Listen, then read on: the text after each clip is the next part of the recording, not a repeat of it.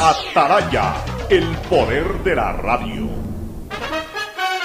El siguiente es un espacio contratado. Radio Atalaya no se solidariza necesariamente con las opiniones aquí vertidas. El siguiente en Radio Atalaya es un programa de opinión, categoría O, apto para todo público. La hora del pocho. La hora del pocho se viene con todo en Radio Atalaya. La hora del pocho. La hora del pocho. Alfonso el Pocho Car y su equipo traen para ustedes la opinión política, la opinión deportiva, más premios, sorpresas, regalos para sus oyentes. La hora del pocho. Aquí en Radio Atalaya. Cada día más líderes. Buenos días, este programa es auspiciado por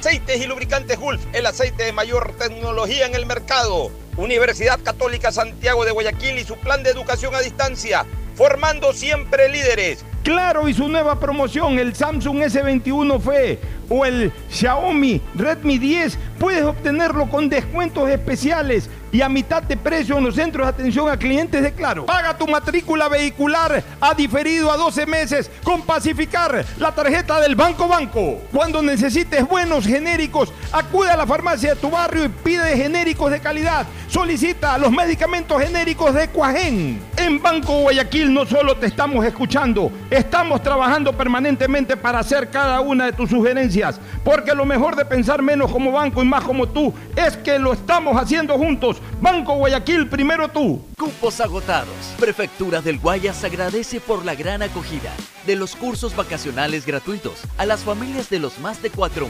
niños inscritos. Juntos impulsamos el desarrollo de los más pequeños, que son la semilla del renacer del Guayas. Todos los niños y niñas, sin importar dónde vivan, merecen tener acceso a desarrollar disciplinas deportivas en cuerpo sano, mente sana. El deporte Va porque va, va porque va. Prefectura del Guayas. En el gobierno del encuentro lo que se promete se cumple. Vacunamos a 9 millones de ecuatorianos en 100 días. Aumentamos el salario básico. Ahora podemos acceder a créditos hasta 30 años plazo con el 1% de interés. Y esto es solo el comienzo. Porque ese es el encuentro por el que votamos. Y hoy somos testigos de cómo se está cumpliendo. De cómo juntos lo estamos cumpliendo. Gobierno del encuentro. Juntos cumplimos. Hello, soy George Washington, el apuesto hombre del billete de un dólar. Tengo un mensaje para ti. Estas vacaciones dale un descanso al dinero en efectivo y utiliza Pacificar. Así podrás visitar bathrooms, digo baños, y disfruta del rafting, el canopy y obviously la melcocha. Porque con Pacificar todos nos merecemos unas vacaciones, hasta el dinero en efectivo. Difiere tus consumos con Pacificar. Aprovecha dos meses de gracia y participa en el sorteo de órdenes de hospedaje. Pacificar, historias que vivir. Banco del Pacífico. Thank you, Pacificar.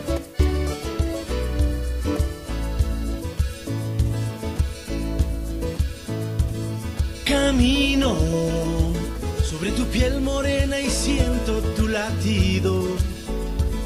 Y miro todo lo bueno que 680, sistema de emisoras Atalaya en su año 78. Reciban el saludo aquí desde la hora del pocho, honrando en esta trinchera de la libertad de expresión, en esta columna de la libertad de expresión, honrando las iniciales de sus nombres completos SEA. Una radio seria, emotiva y altiva. Por eso Atalaya cada día más líder, una potencia en radio y un hombre que ha hecho historia, pero que todos los días hace presente y proyecta futuro en el Dial de los Ecuatorianos. Este es su programa matinal, La Hora del Pocho, del sistema de emisoras Atalaya, que como todos los días en este de los dos patitos, siempre le digo al 22, el día de los dos patitos, y al día 11, es decir, en la mitad del tiempo, le digo el día de las dos canillas. Este día de los dos patitos, martes 22 de marzo del 2022, 22, 22, 22, 22, 22 de marzo del 2022. Estamos con ustedes, con nuestro contertulio Fernando Edmundo Flores Marín Ferfloma. Hoy vamos a tener como invitado especial a Marco Viteri, un hombre que toda la vida se desenvolvió en la banca ecuatoriana, nos va a recordar un poco cómo fue el proceso de, del famoso feriado bancario allá por los años 98-99 y sobre todo recordarnos un poco la, la realidad de Filambanco eh, a propósito pues, de todo esto que se está dando en estos últimos días y todo. Por lo menos es bueno recordar qué fue lo que exactamente eh, ocurrió. Ya de ahí en adelante, pues los que resuelvan la justicia ordinaria y, y en todos los escenarios en donde se presenten acciones y reacciones, ya eso es harina de otro cantar, pero aquí lo importante y lo único que nos vamos a preocupar es de recordar un poquito la historia. Y por supuesto vamos a comentar otros temas de interés local, nacional e internacional. Y estamos aquí, como ya lo advertí, con Fernando Edmundo Flores Marín Ferfloma, que ayer no quedó nada contento con el resultado futbolístico de su equipo. Lo, lo vi poner un tuit ya muy molesto con el entrenador del plantel.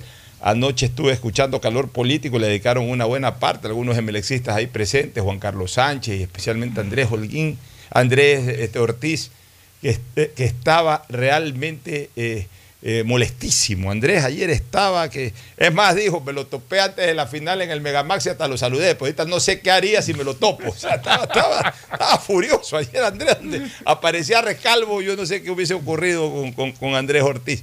Pero bueno. Ya estaremos comentando con Fernando también eso en el segmento deportivo, más allá de que a lo mejor da algún comentario inicial sobre el tema antes de eh, comenzar con los temas del momento. El saludo de Fernando Edmundo Flores Marín Ferfloma al país. Fernando, buenos días. Eh, buenos días con todos, buenos días Pocho, buenos días Marco, ya está sentado aquí con nosotros, que también es un emelexista muerte. Así o sea, es. Eh, también, debe estar bastante molesto. Pero a mí lo que más me molesta son, son ciertos tipos de declaraciones de decir que estamos bien, que estamos fuertes, que el rival no fue superior, pues siempre dice lo mismo, el rival nunca es superior, pero siempre, siempre pierde puntos. Ha ganado un punto de nueve, de local seis puntos disputados, ha ganado uno. Entonces, por eso fue mi tweet, porque ya, yo... por lo menos me quedo callado, pido disculpas, digo vamos a tratar de mejorar, pero no, el rival no fue superior, yo les tengo mordido. Son errores puntuales, o sea. Escucha. El Emelec no tiene un, un, patrón de juego definido, definitivamente. No lo ha tenido hace tres años, desde que llegó el señor Rescalvo. Mira, yo te digo una cosa, Fernando. Yo ya tengo mordido, como se dice popularmente, a los entrenadores. Pensé que eran solo los argentinos, porque veo que también los españoles, todos entrenadores la misma vaina. Cuando andan mal y pierden, nunca el rival es superior. No.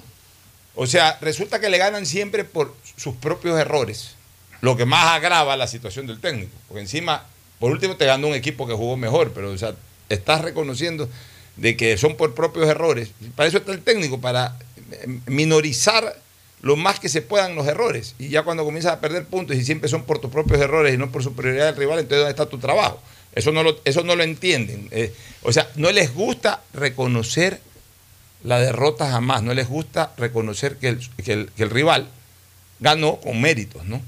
Este, mira el ejemplo que pone Nadal. Nadal ahora, Nadal lo único que dijo cuando perdió la final de Indian Wells, me sentí un poco mal, no pude respirar, pero igual me ganó muy bien este, el, el gringo, que por aquí y por allá. Ha llegado a España, se ha hecho un chequeo médico y le han descubierto un una, una fisura costilla, por estrés sí. en la costilla, que lo va a inhabilitar cuatro o cinco semanas. O sea, este hombre jugó con, con una costilla ahí fisurada que pudo haber originado incluso cualquier problema pulmonar. O sea, es verdad que se sintió mal. Sin embargo, jugó y sin embargo le reconoció los, eh, eh, los méritos al rival. ¿Y quién lo hace? Un hombre grande, que es el que más títulos ha ganado de Grand Slams en el tenis en la historia. O sea, cuando, cuando el deportista es grande de verdad y está acostumbrado a ganar, también reconoce la derrota. Pero estos técnicos siempre se excusan en sus propios errores, según ellos, en, el error de, en los errores de su equipo, nunca le dan el mérito al rival. Pero en cambio, cuando ganan, Ojo con este detalle y, siempre estén pendientes de eso. Cuando comienzan a ganar, ahí sí reconocen, ahí sí reconocen que, el equipo no jugó muy bien, etcétera. O sea, cuando saben que no van a tener la crítica en razón del resultado, ahí sí reconocen errores. Pero cuando, eh, o, ahí sí le ganaron a un gran rival, cuando ganan, ¿no? Le ganamos a un gran rival, o sea, para ensalzar más la victoria. Pero cuando pierden, siempre es por culpa de ellos. La verdad es que ya, ya, ya me siento fastidiado que en el deporte eh, nunca se le dé mérito a un ganador. O sea, siempre es culpa mía, me ganaste porque jugué mal. No. Me ganaste, pudiste haber jugado mal. también me ganaste porque jugaste bien. Y otra cosa que se ve, Pocho, es un estado físico deplorable de los jugadores de Melé, como una actitud de ellos, al menos de la gran mayoría, que, que llama la atención. En todo caso, esperemos que, que Melec logre superar este mal momento. Está a puertas ya de empezar su participación en Copa Libertadores de América y, creo que tiene muchísimo, muchísimo que mejorar tanto en el aspecto físico como en planteamiento táctico y como en actitud y entrega de los jugadores.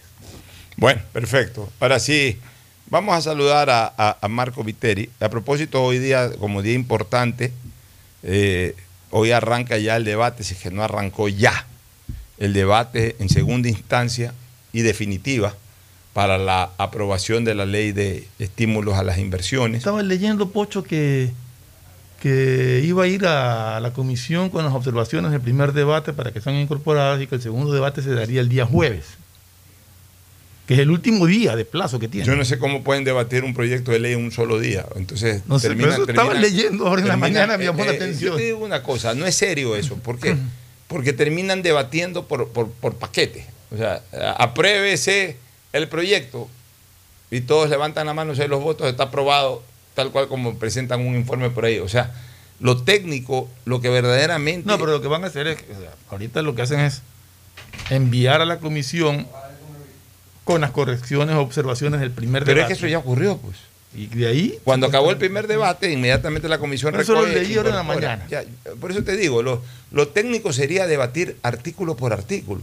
O por lo menos, o por lo menos, como también cuando se quiere acelerar eso, eh, presentar porque eso ya uno más o menos los consensúa. Presentar, si, eh, si es un proyecto de ley, por ejemplo, de 120, 130 artículos, por ponerte un ejemplo. Eh, separar los, los polémicos. Por ejemplo, hay 20 polémicos. Ok, 20 polémicos. Los otros que no son polémicos se pone una moción. Los artículos 1, 3, 5, 8, 10, 12, ta, ta, ta, ta, este, eh, están listos para su aprobación. ¿Sí o no? La moción. Sí, ok, quedaron todos aprobados. En donde no hay, en donde no hay eh, de alguna u otra forma, donde no hay eh, polémica, en donde no hay contraposición, en donde no hay conflicto. Pero en esos artículos en donde hay reparos, esos artículos tienen que debatirse eh, cada uno de ellos por separado. ¿Para qué? Para escuchar la opinión y para que al final de cuentas haya o no haya un consenso sobre cada artículo en particular. Eso es lo técnico, pero nos estamos acostumbrando ahora de que todo es por bloque. primera propuesta, que se acepte completo, sí o no. Segundo, que se apruebe con estas eh, recomendaciones, sí o no. Tercero, si es que ninguno de los dos se aprobó, que se rechace, sí o no. Entonces, realmente eh, termina siendo simplemente pues, un, un arrollamiento de votos por sobre un análisis detallado en cada uno de estos artículos. Pero suerte a la Asamblea, suerte al país, porque es un proyecto verdaderamente importante que puede si es que se lo trabaja bien, si es que se lo aprueba de manera técnica, sin eh, visión politiquera, sino con visión política, que son dos cosas distintas. Sin la visión politiquera de hacer prevalecer, prevalecer otros intereses que no sean los del Estado, lo de la colectividad. Eso es visión politiquera. Visión política es lo otro, con una visión de beneficio para el Estado y para la colectividad el arte de gobernar, que es el verdadero concepto de la política. Ojalá se lo haga con visión política y no con visión politiquera, porque es un proyecto que, perfectible por cierto, que corrigiéndose algunas cosas, a la larga y en el fondo puede ayudar mucho a este país a captar lo que necesitamos en este momento, inversión extranjera, sobre todo cuando nuestros vecinos y cercanos entran en momentos o están ya en momentos políticos propios de ahuyentar la inversión extranjera. Concretamente Perú, con el presidente Castillo, Chile, con el presidente Boric, un presidente de izquierda comunista, eso siempre le mete miedo a los sectores inversionistas internacionales. Y Colombia, en donde galopa con mucha fuerza el candidato Petro. Entonces imagínense ustedes, tenemos a nuestros dos países fronterizos uno ya gobernado por la extrema izquierda y otro cercano a ser gobernado por la extrema izquierda, y un país un poquito más lejano, no vecino, pero igual cercano, al final de cuentas dentro de la región, como Chile, que ya está gobernado por un hombre de, de extrema izquierda. Entonces se facilitan las cosas para que los inversionistas internacionales vean con buenos ojos al Ecuador, pero para aquello hay que modificar muchas leyes, hay que garantizar seguridad jurídica, hay que generar estímulo a la inversión. Hay cosas muy interesantes como establecer zonas francas en donde no en, lugares puntuales, sino en donde verdaderamente se genere inversión. Todo eso va a atraer mucho a la inversión extranjera. Pero la gente dice, ¿inversión extranjera para qué?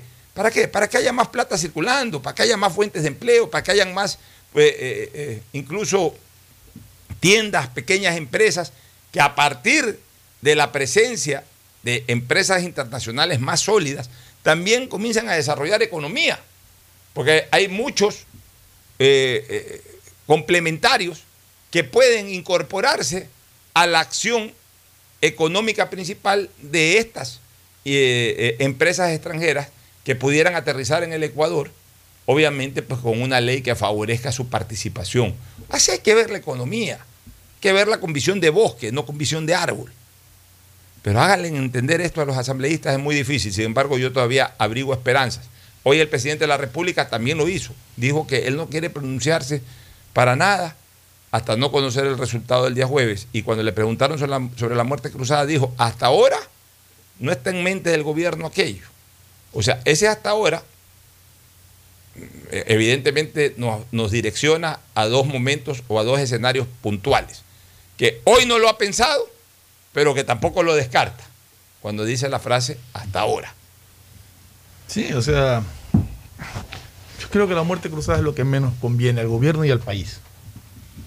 O sea, la muerte cruzada la buscan aquellos que, que quieren crear caos el país necesita tranquilidad, necesita estabilidad y, necesita tener reglas de juego claras. Yo creo que el proyecto de ley de inversiones, con todas las observaciones que hagan, con todas las correcciones que se le puedan hacer, porque todo proyecto es perfectible, eh, puede ser muy beneficioso para el Ecuador. Ojalá se dejen de lado ya todos estos manejos politiqueros y se piense en función y bien del país, que hace muchísimos, muchísimos años no lo hace la Asamblea Nacional.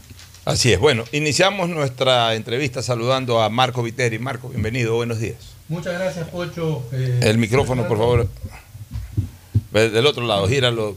Exactamente, ya te va a quedar eh, mucho mejor ahí para, para que puedas expresar. Muchas gracias, Pocho Fernando, por esta eh, posibilidad de dar una visión diferente de lo que la gente cree y ha venido creyendo a lo largo de estos 22 años desde que surgió la crisis bancaria, quienes la vivimos desde adentro, tenemos una visión también que es importante que la gente la conozca. ¿Cuál es esa visión? ¿Qué ocurrió en la crisis bancaria 98-99? Yo creo que debemos ir a los últimos principios, ¿verdad? Yo creo que debemos recordar que el país vivía en ese momento una inflación jamás conocida, una devaluación de la moneda jamás conocida, y la banca en ese momento eh, eh, sus recursos, muchos de esos recursos se fueron colocando en moneda extranjera porque la gente se asustaba de las tasas de interés del 75, 70, 68% y comenzó a tomar crédito en moneda extranjera. O sea, esa era la tasa de interés en esa época. Sí, más o menos el 70. En Sucre. Ya, en Sucre, pero esa tasa de interés para, para el crédito y la, y la tasa activa. Eh, se pagaba a la gente el 60, 62 eran bancos que estaban en el mercado y que necesitaban mucha liquidez que llegaron a pagar 70%, 70% de tasa activa. De tasa activa, exactamente. ¿ya? Entonces, el país vivía una crisis, pero completamente desconocida. Yo creo, y es mi opinión, que al presidente Maguat le explotó una bomba que venía con la mecha prendida durante mucho tiempo un país donde se venían haciendo emisiones inorgánicas para poder cumplir con presupuestos completamente desfinanciados en el Estado, lo que producía una inflación y una devaluación de la moneda permanente. La gente comenzó a ver esta devaluación y comenzó a querer tomar posesión en dólares. Devaluación diaria, ¿no? El que tenía dólares se enriquecía. La gente no se acuerda, pero el tipo de cambio en el mercado libre llegó en el año 1999 a 52 mil sucres por dólar. La sucretización, la dolarización se hizo a 25 mil. ¿ya? Pero en la calle el dólar llegó a los niveles de 52 mil. De 52 mil sucres, claro. Cada, cada dólar. Eh, o- O sea, pero, eh, a ver, vamos haciendo un recorderis, como se dice en, la- en las esquinas, un recorderis. Cuando dejó el gobierno Sixto, Sixto se lo, ent- no, a ver, Sixto se lo entregó a Abdalá, claro. Cuando dejó el gobierno Sixto lo dejó más o menos en 3.500 sucres el dólar. Por eso es que Abdalá propone la convertibilidad y estabilizarla en 4.000 sucres el 5.000, dólar. Exacto. 4.000, Cuatro recuerda, mil, 4.000 fue la propuesta que iba a traer a Caballo, que había Sí. sido el convertidor en Argentina en la época de Menem y todo eso. Bueno, eh, perfecto. Propuso eso Abdalá, pues nunca eh, asumió el gobierno, pero al final nunca se concretó lo de la convertibilidad. Y el dólar, pues, eh, cuando se fue Bucarán del poder, el, el dólar más o menos estaba por ahí bordeando los 4.000 sucres, pues no pasaba la barrera de los 4.000 sucres. Vino la crisis. Solamente tuvo seis meses. Sí, claro, vino la crisis política, asumió Alarcón y con el gobierno de Alarcón yo creo que subió a 5 mil sucres el, el- el- el- dólar, 5 mil sucres cada dólar. No, no pasó de ahí, no pasó de ahí. 5 mil, 5 mil 500, etcétera. Ah, O sea, así lo cogió Maguat, con 5 mil 500. Pero, y, y digamos que el primer año de, de Maguat, que fue un buen año en general, se logró la paz con el Perú, eh, Maguat eh, eh, tenía un congreso a favor, o sea, realmente al punto, y no estoy mintiendo cuando digo que, que al menos los primeros meses de Maguat fueron tan buenos, eh, ante, ante, en, en cuanto a popularidad, en cuanto a aceptación popular, y especialmente en Quito, que cuando Maguat en las fiestas de, de- de diciembre, en la fiesta de Quito, va a la corrida de toros, que era muy popular eso en la época, épocas ante- eh, pretéritas, que habían las famosas corridas de toros. En, en- el- el- en la faena del 6 de diciembre, que va Maguat a la fiesta de, de Quito, ahí este, se presentó un torero que en esa época era muy famoso, el Yuli, que le llamaban, que hizo orejas y rabo, y salieron paseados en hombros los dos. Lo sacaron en hombros de la plaza de toros al Yuli, al torero y al presidente del Ecuador. Para que veas que estamos hablando de diciembre del 98. 98. O sea, eh, no, no, eh, eh, realmente el, el año que lo revienta Maguat es el año 99. Claro, ahí viene Pero ya el crisis. 98 ya habían explotado algunos problemas bancarios. Ya, ya el 98, por ejemplo, ya se había caído Filambanco, porque Filambanco se cae, eh, los Isaías entregan Filambanco en diciembre del 98, por ahí más o menos por esa época, unos, unos días antes o unos días después de, de este hecho que estoy contando. No sé si el Banco del Progreso ya se había caído. No sé si Financorp y otros, y otros, otros bancos. O sea, Yo tú- fui el primero en entregar el banco. ¿Y cuándo lo entregaste Ya, tú? en el año 99. Pero ¿y, y- y los Isaías no lo entregaron en el 98? No, no, no, acuérdate que ellos quedaron, eh, hubo una, entregaron al, al Estado, el banco, ya pasó a administración del Estado durante dos años. El primer año, inclusive, si mal no recuerdo, tuvo utilidades más o menos sobre los 200 millones de dólares, ya. Cuando Y- fue manejado por Daniel Cañizares. Exactamente, que hizo una extraordinaria administración, después viene la crisis, lo fusionan con el Banco La Previsora, lo cual agrava la crisis de liquidez. Pero, pero a la ver, pero, pero así mismo detallemos algunas cosas. Entra y te lo digo porque yo era cuenta correntista de Filambanco. Fue mi primera cuenta corriente. Tampoco que tengo muchas, pero fue mi primera cuenta corriente. Como también Filancar fue mi primera tarjeta de crédito. ¿Y por qué? Porque yo tenía mucho vínculo con el grupo Isaías. Primero, mi padre era muy amigo de la familia Isaías, especialmente de Naín Isaías, al punto que mi padre era miembro del directorio de Filambanco durante la era de Naín Isaías.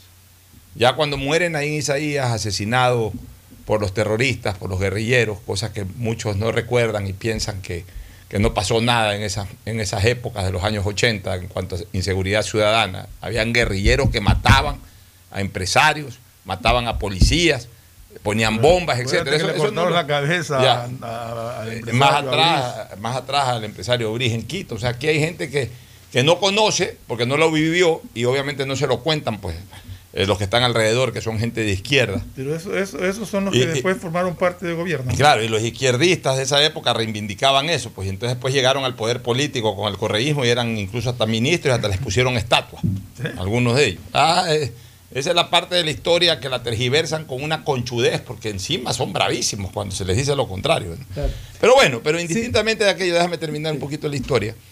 Este, por eso yo tenía mucha afinidad con el Grupo Isaías, aparte de que eh, eh, trabajé en los medios del Grupo Isaías junto a Fernando, en Cablevisión, en TC. Entonces, realmente yo estaba, era muy cercano a, la familia Isaías. Por eso que mi primera cuenta corriente y única en ese momento era la de Filambanco. Y, mi tarjeta de crédito, mi primera tarjeta de crédito era Filancar. Yo creía en, ese banco. Se produce la crisis, se produce la crisis, y bueno, todos nos pusimos nerviosos. ¿Pero para qué? Asumió inmediatamente la GD, puso ahí a un gran administrador como Daniel Cañizares, y el banco comenzó a recuperarse. Obviamente, eh, nosotros tuvimos la posibilidad, los, todos, de, de recuperar nuestro dinero. ¿Yo qué fue lo que hice? Digamos que si yo tenía 100 mil sucres guardados en esa época, en, la cuenta corriente, que la gente dice 100 mil, no, pues 100 mil no era nada, es como decía ahorita que tuvieras 2 mil dólares o 3 mil dólares en una cuenta en una cuenta corriente. No, no, no es un platal, suena 100 mil, pero el sucre ya estaba de alguna u otra manera devaluado. Yo lo que hice fue que cuando hubo la posibilidad de retirar el dinero, te lo penalizaban, eh, te, clavaban una penalidad por ahí. Este, eh, pero bueno, yo qué es lo que hice, retiré una parte de mi dinero y abrí la cuenta en otro, abrí otra cuenta en otro banco. Pero yo no quise desvincularme nunca de Filambanco. De hecho, ya cuando se acabó Filambanco, me quedé ahí adentro con 200, 300 dólares en Sucre. Ya los perdí, pero era un tema sentimental. Yo no quería desvincularme del todo de Filambanco. Pues yo sí recuerdo que Filambanco comenzó a reactivarse. Y, caramba, yo dije, qué bueno, qué bueno. O sea, eh, el banco otra vez funciona y está funcionando bien. ¿Qué es lo que ocurrió? Que se va a Cañizares y la GD ahí comienzan a, eh, comienza a poner gerente tras gerente, una serie de gente desconocida, gente que no estaba inmersa en el sistema financiero, que, llega, que llegaban por cuestas políticas pero que yo veía que comenzaban a darse la gran vida. De repente llegaban en los Mercedes Tiburón de los gerentes anteriores y, llegaban a los grandes restaurantes bien perfumados, bien encorbatados, que soy el gerente de Filambanco, y se daban la gran vida, vida de banqueros que no eran antes, pero que estaban circunstancialmente ahí. Y comenzaron a tomar decisiones antitécnicas, entre ellas la fusión con el Banco de la Previsora. Y un buen día se amanecimos con el hecho de que Filambanco se acabó pero no lo pero no, no se acabó en la era privada, se acabó ya en la era estatal. Claro, Cuéntanos, eso, eso, eso es lo, lo, lo, anecdótico, ya que dos años después ya de estar operando en manos del Estado, ya se cae contra. Y después de haber arrojado utilidades, claro, como tú dices. Después de haber arrojado utilidades.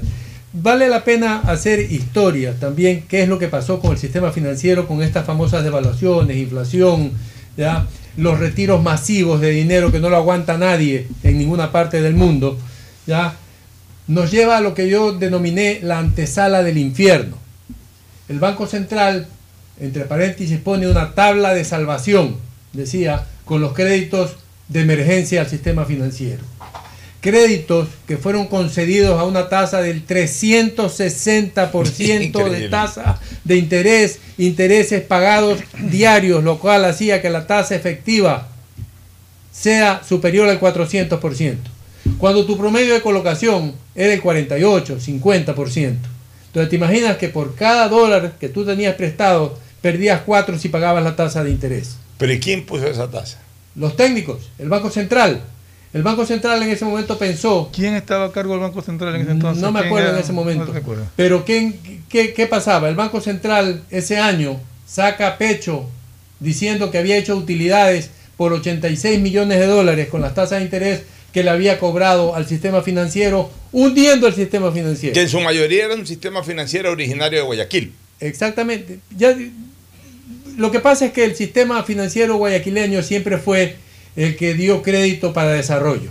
Entonces, lógicamente, cuando viene la crisis, ¿ya? ¿Quiénes sufren? Los que dieron crédito para desarrollo.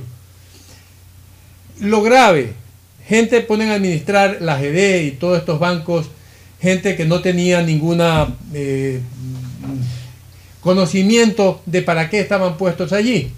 Porque ¿qué es lo que había que hacer? Había que salvar el sistema financiero. Esto no era un problema nuevo, novedoso. Esto había pasado en Chile, en Perú, en Argentina, en México, donde los resultados, al haber cerrado la banca, fueron de recuperación máxima del 27%. Yo siempre les decía a la gente que manejaba en ese momento la GD y la superintendencia, mantengan abierto el sistema financiero, se va a perder menos, vean lo que ha pasado en los otros países. hay que mantener abierto el sistema financiero porque la gente si no se le va a cargar. Más grave aún, el gobierno emite bonos para el salvataje bancario a 50 años plazo. No era lógico que toda la, esa, esa eh, eh, sector productivo que estaba en crisis, ya, de haberle dicho, óyeme, te refinancio perfecto a 20 años, pues si yo tengo bonos a 50. Bonos al 4% de tasa de interés. Es decir, que la banca, si la mantenías abierta, podías tú cobrar el 8% y estaba generando una gran utilidad encima sobre los bonos. Pero no, la decisión fue cerrar y cobrar. Se convirtieron en cobradores. En vez de analizar la empresa, qué es lo que estaba pasando, y en base a esos recursos que podrían tener, ampliar los plazos de la gente para que pueda producir y, salir de la crisis en que estaba en ese momento el sector camaronero, con el tema de la mancha blanca, el invierno, ese año destruyó todas las plantaciones y lógicamente esto agravó. Pero esto de la antesala del infierno es importantísimo. El Filambanco pagaba un millón de dólares diario de intereses sobre los créditos. Millón de dólares. De dólares. Diarios al tipo de cambio de esa época. ¿Ya? Entonces, ¿cómo no vas a causar una crisis? ¿Por qué soy yo el primero que entrega el banco? Porque yo lo llamé al doctor Egas, que era superintendente de bancos, y le dije... ¿Cuándo, al doctor Egas este, Peña. Exactamente, ¿ya? Digo, yo, ¿ya? Si sigo pagando esta tasa de interés, no tengo salida, ¿ya? Lo que van a decir después es que yo me he robado la plata. Y a mí me decían, no hagas eso, que se viene el, problema de, que van a comenzar a caer todos. Como dominó. Como un, claro, el sistema dominó. Y yo le dije, óigame, pero ¿cómo hago? ¿Cómo sigo pagando tasas de interés del 360%? Imposible de pagar.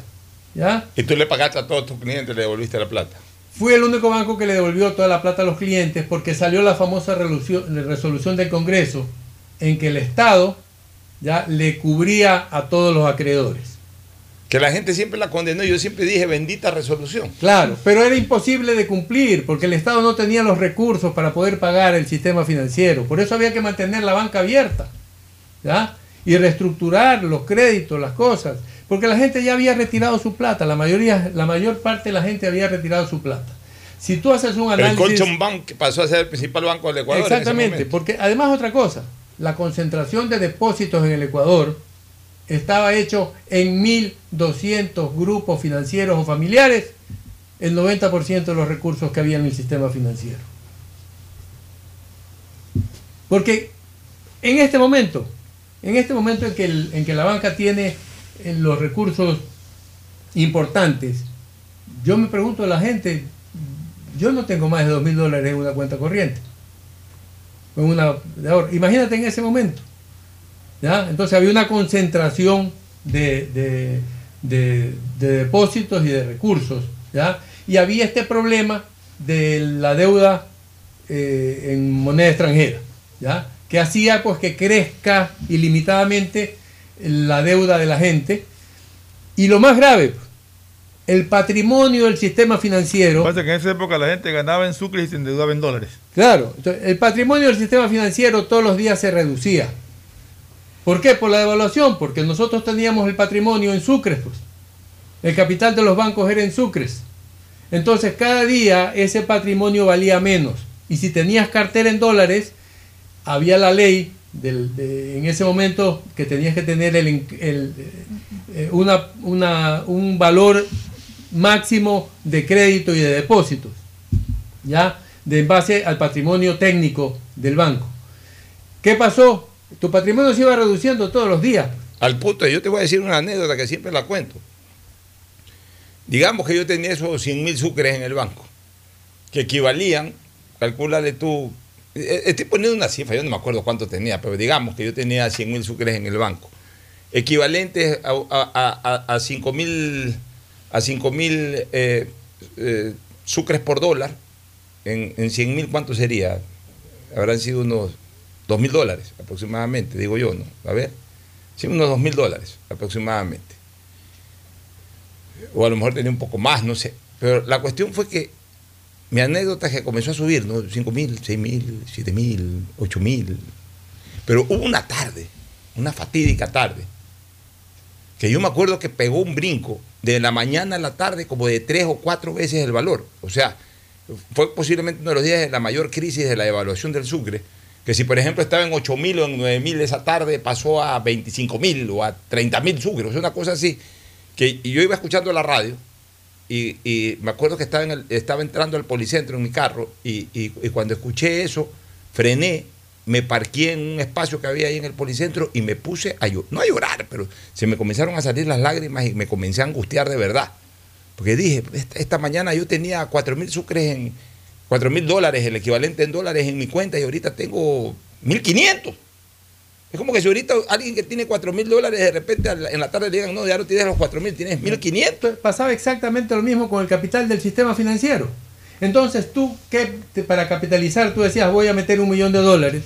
Un millón de dólares que después de dos días valía 700 mil y después de 15 días valía 600 mil y después de un mes valía 200 mil. Entonces no había forma de capitalizar. Nadie quería capitalizar por la pérdida que tenías de patrimonio por las devaluaciones. Entonces, lógicamente, la banca entra en esta crisis, la gente comienza a retirar el dinero. No hay banco en el mundo que resista un retiro de dinero masivo. Tenías una cartera Nadie. incobrable de la gente que se endeudó en dólares y que no podía pagar. Además, además eso, o sea, eh, te retiran más rápido de lo que tú recuperas, porque el crédito está concedido a, a cierto plazo. La gente tiene la visión de que el banco tiene que tener la plata en la bóveda y no es así. Los bancos toman el dinero para ser colocados en crédito. Y entonces te retiraban dinero y tú no tenías la capacidad, acudías al Banco Central, ya le entregabas en garantía tu mejor cartera porque te la escogían, te cobraban una tasa altísima. Entonces esa tabla de salvación no fue una tabla de salvación, sino que fue la antesala del infierno. Como Así tú, la, como tú la, la bautizaste. Así Vamos a es. ir a una pausa para en la segunda parte de esta entrevista recordar un poco la situación específica de Filambanco, o sea, si se justificaron o no, porque a ver, ¿qué es lo que dice Ricardo Novoa? Y qué es lo que dice obviamente a través de Ricardo Novoa el grupo Isaías. Los Isaías a través de Novoa señalan de que cuando a ellos, cuando ellos entregaron el banco, lo entregaron con bienes inmuebles en garantía y sobre todo incluso con un flujo de capital importante y por tanto este, eh, e- ellos ya quedaron sin deberle nada al Estado. O sea, eh, eh, el Estado después estableció una serie de deudas para, para caerle, para caerle a ese grupo, para caerle en otros bienes que fueron finalmente los que con el pasar del tiempo se fueron deteriorando, se fueron extinguiendo, empresas, eh, fueron, fueron perdiendo totalmente su valor.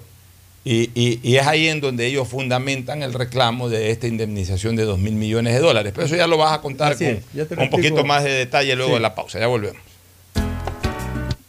El siguiente es un espacio publicitario apto para todo público. Si estás en tu auto, seguro sigues tarareando esa canción de na, na, na, na, na, na, o preguntándote qué comerás al llegar a casa. Nosotros también. Aprovecha este momento y ponte al día en tu matrícula vehicular con Pacific Card. Parquea e ingresa a tu banca virtual y difiere tu pago hasta 12 meses con intereses. O sigue largo y paga en efectivo en tu banco aquí más cercano o nuestras ventanillas. Si eres empresa, podrás pagar con débito tu cuenta en nuestro Cash Management. Solo tu banco banco tiene todas las opciones que necesitas para darle luz verde a tus paseos con tu matrícula vehicular al día. Devolver sonrisas a niñas, niños y adultos con labio leporino o paladar fisurado es transformar las vidas de familias enteras. Y esa es nuestra prioridad. La Prefectura del Guayas, junto a Global Smile y el Hospital León Becerra, brinda atención médica integral a cientos de personas con labio leporino o paladar fisurado a través de operaciones gratuitas. Si conoce algún caso, contáctanos al 099-549-9150. Prefectura del Guayas. Premazo, ¿cómo así por aquí en Chongón? ya vivimos aquí hace tres años. Tenemos todo, servicios básicos, full naturaleza y aquí mismo trabajo. ¿Y tú? ¿Cómo así por acá? Ah, venimos a pasear en bici, a comer con la familia, una vueltita por el campo y está lindo por acá. Guayaquil crece planificadamente y de forma sostenible hacia la vía a la costa, con obras que han beneficiado aproximadamente a 35 mil familias, generando más de 3 mil empleos. La vía a la costa renace como una nueva ciudad con la autoridad aeroportuaria y alcaldía de Guayaquil. Hello, soy George Washington, el apuesto hombre del billete de un dólar. Tengo un mensaje para ti. Estas vacaciones dale un descanso al dinero en efectivo y utiliza Pacificar. Así podrás visitar bathrooms, digo baños, y disfruta del rafting, el canopy y, obviously, la melcocha. Porque con Pacificar todos nos merecemos unas vacaciones, hasta el dinero en efectivo. Difiere tus consumos con Pacificar. Aprovecha dos meses de gracia y participa en el sorteo de órdenes de hospedaje. Pacificar, historias que vivir. Banco del Pacífico. Thank you, Pacificar. Solo en Claro tienes la libertad de usar tus gigas como tú quieras. Mira tus películas, navega en redes sociales y aprovecha todas tus app favoritas con tu plan de 17 gigas libres a solo 17 dólares. Cámbiate a Claro, la red con la mayor velocidad y cobertura. Conectados, podemos más. Más información en claro.com. Ecuagen, medicamentos genéricos de calidad y confianza a su alcance. Ecuagen, una oportunidad para la salud y la economía familiar. Consuma genéricos Ecuagen. Si la placa de tu vehículo termina en 2, realiza su revisión técnica vehicular durante todo el mes de marzo. Paga la matrícula y separa un turno. Atendemos desde las 7 de la mañana en el Centro de Matriculación Norte, vía Daule y Sur, en la avenida 25 de Julio. Los sábados de 7 a 13 horas. No lo olvides, todas las placas terminadas en 2 realizan la revisión en marzo. Hazlo con tiempo y cumple. ATM y la Alcaldía de Guayaquil trabajan por ti. No es competencia del municipio, pero sin embargo somos la única ciudad en el país que ha invertido recursos para poderles brindarles las herramientas a la fuerza pública para que puedan trabajar. Por otro lado, se gradúan aquí mil policías y a la par se gradúan dos mil pillos. La lucha es desigual. Señores, a ustedes les compete un trabajo sumamente duro, pero Guayaquil les demanda alma, vida y corazón para realizar esta labor.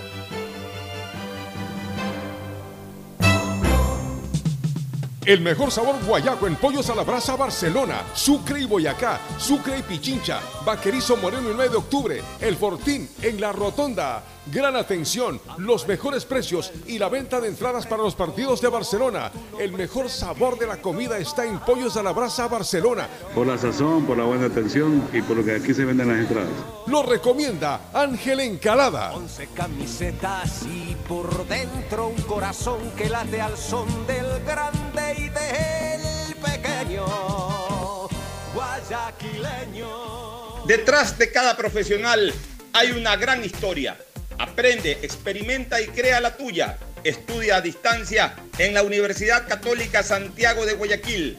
Contamos con las carreras de marketing, administración de empresa, emprendimiento e innovación social, turismo, contabilidad y auditoría, trabajo social y derecho.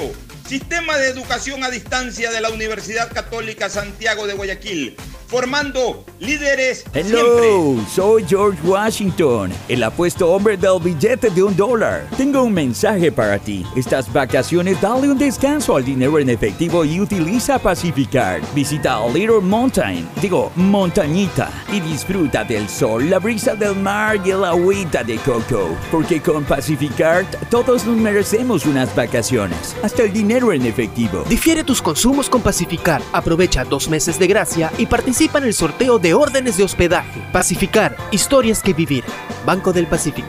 Thank you, Pacificar. El progreso y bienestar para ti y tu familia va porque va, va porque va. Aunque la conectividad no es de nuestra competencia, el desarrollo humano de todos sí es de nuestra incumbencia. Más de 600.000 guayacenses beneficiados con Internet gratuito en una primera etapa. Más de 28.000 personas cuentan ya con acceso a formación y capacitación tecnológica gratuita. Y más de 20.000 niñas y niños se beneficiarán del programa de mejora de la calidad educativa rural, Prefectura del Guayas. Susana González, prefecta. En Banco Guayaquil tenemos una nueva app y la hicimos pensando más como tú. Por eso, ahora puedes hacer tus transferencias en menos pasos. Los pagos de siempre ahora los realizas con un botón, mucho más rápido. E incluso puedes revisar tu ahorro y gastos del mes para ayudarte con tus finanzas. Todo esto donde estés. Esta no es la nueva app del banco. Esta es una app más como tú. Descárgala, actualízala, pruébala. Banco Guayaquil. Primero tú. Hay sonidos que es mejor nunca tener que escuchar. Porque cada motor es diferente. desde hace 104 años. Lubricantes Gulf mantiene la más alta tecnología y calidad en línea de aceites para motores a diésel y gasolina. Está hecho con una fórmula especial para dar excelente protección a todo tipo de motores, evitando el desgaste prematuro de pistones, anillos y árbol de levas, ayudando a mantener limpio el motor y libre de depósitos que se forman por las altas o bajas temperaturas. Dele a su motor lo que se merece. Lubricantes Gulf, la más alta tecnología en lubricación. 104 años preservando la vida de su motor. Lubricantes Gulf. Gulf es más lubricante.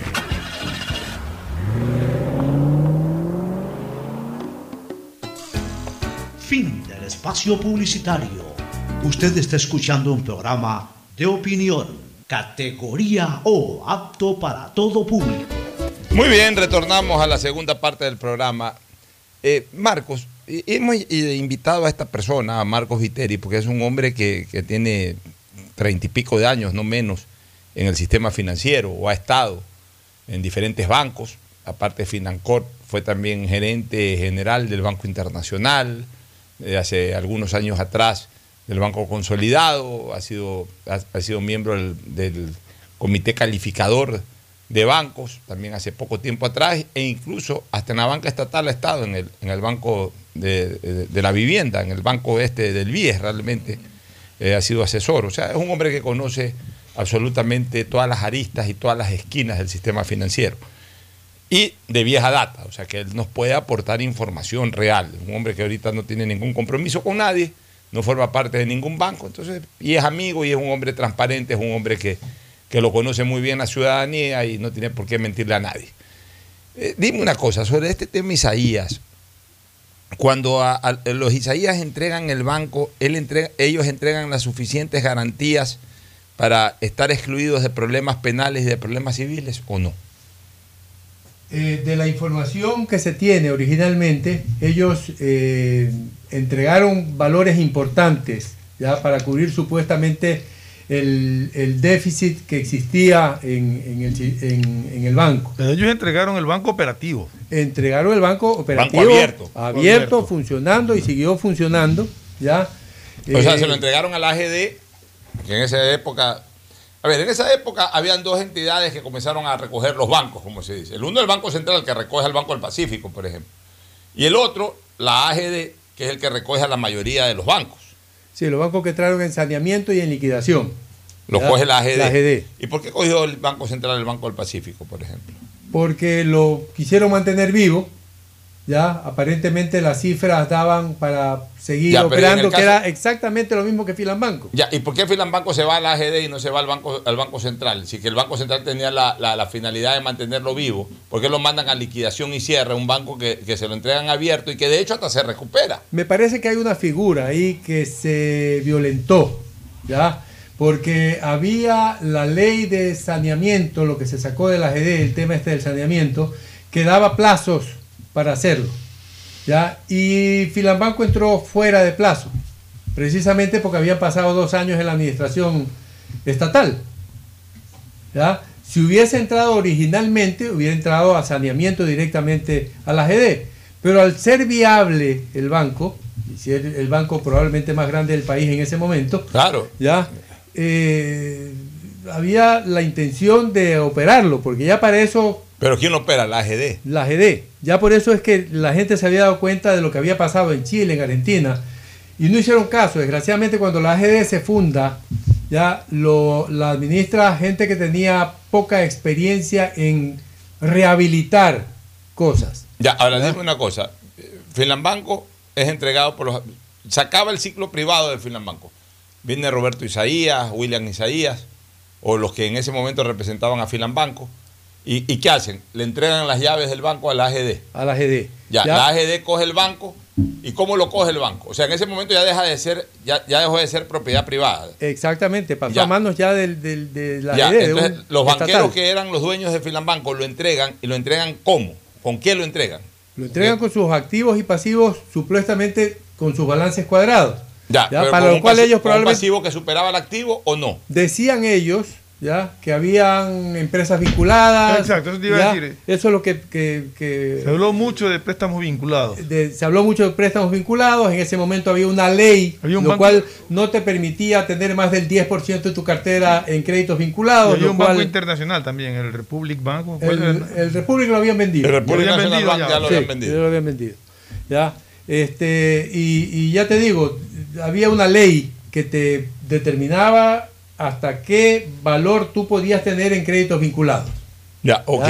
O sea, no puedes decir, no, tenían el 50% de la cartera. Mentira, pues porque eh, la superintendencia, de la superintendencia de bancos debería haber, eh, eh, ¿cómo se llama? Observado. Eh, observado e intervenido y- y Marco, observado esa Fernando y yo vinculado. sabemos perfectamente lo que es un crédito vinculado, pero para la gente que esté escuchando y que de repente no sepa lo que es un crédito vinculado, explícale un poquito esto del crédito Los créditos vinculado. vinculados son créditos concedidos a empresas que tienen relación con los accionistas o directores. Re- en relación directa e indirecta. Eh, directa e indirecta, ya porque así establecía, me parece que hasta tercer grado de consanguinidad, una cuestión así, había un- un- un- una cuestión expresa en la ley. ¿ya? Pero ya te digo, eso era motivo de observación permanente cuando te hacían las auditorías la superintendencia de bancos. Entonces es difícil pasarle a la superintendencia de bancos eh, créditos eh, vinculados que no sean. Yo, yo te cuento anécdotas que son importantes. Ya había una ley en ese momento que obligaba a que las daciones en pago recibidas sean amortizadas en dos años. Hablamos antes del problema del, deterioro del capital del sistema financiero, ¿ya? Y en algunos bancos se dio, ¿ya? Este problema de las empresas vinculadas, porque recibían dación en pago y si no tenías tu capital ni reservas para poder amortizar en dos años esa empresa, desgraciadamente, desgraciadamente, eh, se vieron obligados a poner esa empresa o esa camaronera que me la entregaron en dación en pago porque no me pudieron pagar a nombre de alguien para que no afecte esa forma. No te, eh, no te exime del delito, ¿ya? pero de alguna manera era una forma obligada De salvar los muebles. de salvar los muebles hasta, hasta que se Es decir, la, la ponías a nombre después de haber dado el crédito. En No. otras palabras. Cuando- exactamente, cuando, cuando venía alguien y te, te- te entregaba a ti en dación en pago, pero- no, tú le dabas un crédito. yo le daba un crédito, ¿ya? No podía pagar, te daba en dación de pago la camaronera. La camaronera. Exactamente. ¿ya? Ya, Entonces, ya. esa camaronera, la banca tenía la obligación de depreciarla en dos años. Ya. ¿ya? Entonces eran valores importantes, porque en ese momento... ¿Cómo por la depreciarla en dos años, por ejemplo? Explícalo. te- te- tenías que afectar, el Afectar capital En dos años. o poner la plata ya para, para tener patrimonio suficiente para ir castigando ese, ese, ese bien que habías recibido en dación en O sea, ese bien, ese bien tú lo, lo- era ca- prácticamente, pero, pero no, era, no, es un, no era un crédito perdido porque te, está- te, la está- te estaban pagando con un bien. pues. Sí, Una además- dación en pago. Además, ya tengo daciones en pago que se vieron El, el problema es que las- obligados a el, recibirlas. el problema es que las daciones en pago, incluso ya después cuando la banca eh, privada cedió el dominio de los bancos a- al sector público, esas acciones de pago también fueron focos de corrupción. Pues. O sea, una cuestión, por ejemplo, si, si eh, se debía 400 mil dólares, daban en dación de pago un terreno que a lo mejor costaba 100 mil y lo hacían pasar además como, como de 600 mil. Sí, Entonces, ya tú contaste hace un Sí, rato pues, lo que tan grave pasado. como eso, tan grave como eso, ¿ya? Fue el problema de no aplicar los valores que cobraban. ¿Qué hacían con la plata que cobraban o con los bienes que recibían en dación No en pago? aplicaban los valores que cobraban A la deuda. por concepto de recuperación de, de recuperación de, ca- co- cobrabas cartera o te entregaban dación en pago ya en cartera. Que administración deberían de estatal haber a la deuda. deberían haberse aplicado a la deuda O sea, o Y sea, no lo aplicaban. yo creo que todavía no lo ¿Y aplican dónde lo aplican? están en, están en cuentas contables en el Banco Central o en la GD o en el, o en el ¿cómo se llama? Fideicomiso No Más Impunidad ¿ya? O Cuando, además una cosa que es importantísimo, ¿no? Se tardaron demasiado en pasar los bienes porque había una ley expresa que obligaba a la GD a- y al, al fideicomiso no más impunidad a pasar los bienes a inmobiliar. Los bienes a valor catastral. ¿Ya? Y no sé si todavía hay bienes que los sigue manteniendo el Banco Central y que no los ha podido No, la- cualquier cantidad de bienes ahí que no, no, no, no, no los transfiere a inmobiliaria y por eso no se pueden ni siquiera rematar. Claro. Entonces, si ya recibieron en dación en pago ese bien y el Banco Central lo tomó, esos valores debieron haber sido aplicados al hueco patrimonial del banco o a la deuda que tenía el banco con el Estado o con quien la tuviera.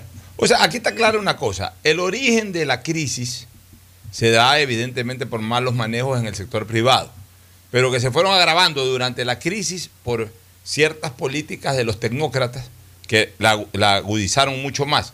Y posteriormente, ya en el manejo del sector público de esa banca que fue entregada para saneamiento, para liquidación o para rehabilitación, con excepción del Banco del Pacífico, que fue el único banco que se pudo salvar debido a que se lo entregaron a un grupo con visión eh, eh, bancaria privada. Privada, exacto, de los españoles. sí. Exactamente. El Sí. resto de bancos que quedó en manos de tecnócratas, entre comillas, terminaron pues siendo también focos de corrupción en el manejo, en la manipulación, en la compraventa, hablemos así, de, de- de pasivos por interesados que pagaron mucho menos de lo que verdaderamente tenían que pagar, etcétera, etcétera, etcétera. Y todo eso terminó de agravar totalmente la situación eh, del sistema financiero ecuatoriano, de, los bancos en problemas y su relación con el pago de las acreencias al Estado. O sea, al final de cuentas, todo fue un relajo, pero no solamente de exclusiva responsabilidad del sector privado, que en su inicio o en su origen sí lo tuvo, sino que después se fue agravando por la propia participación estatal. Dicho esto, Marcos, volvamos ahora al tema Isaías. O sea, los Isaías entregaron el banco, digamos que con algún pasivo. Ellos dicen que con cero pasivo, pero digamos que con algún pasivo. Ya. Entregado de esa manera, se justificaba que posteriormente se eh, lluevan una serie de incautaciones a una serie de medios, o no se no- no- digamos, no medios de comunicación solamente, sino de, de- de activos. Una serie de incautación activos de esa familia, o no justificaba. El problema grave es que se lo hace sin determinar cuál era el hueco patrimonial. ¿Ya? Si todavía hasta hace poco no se sabía cuál era el hueco patrimonial porque no habían aplicado los valores a la deuda, ¿ya? Era imposible. El problema también es que si, si el hueco patrimonial es 200 millones, pues lo lógico es que te incauten 200 millones, pero no 2000, pues. Entonces, probablemente se fueron a un tema que, que lo utilizaron políticamente. ¿ya? El- la imagen del banquero ladrón, del banquero estafador, del banquero. fue una, una cuestión repetida permanentemente por los políticos atacando a, a gente. Probablemente hubo gente que tuvo problemas, que tuvo créditos vinculados, ¿ya? Pero también hubimos gente que no tuvimos absolutamente nada. Y yo te cuento anécdota mía personal. Yo terminé, después de haber sido gerente general de tres bancos, a vender pañales en la calle. Esa, esa fue mi, mi función después de haber terminado esto de aquí. Y así comencé otra vez a trabajar. Así se comienza. A mí, a mí se me presentó una crisis económica cuando yo tenía 27 años. Me- me metí en una empresa artística en donde quebré absolutamente.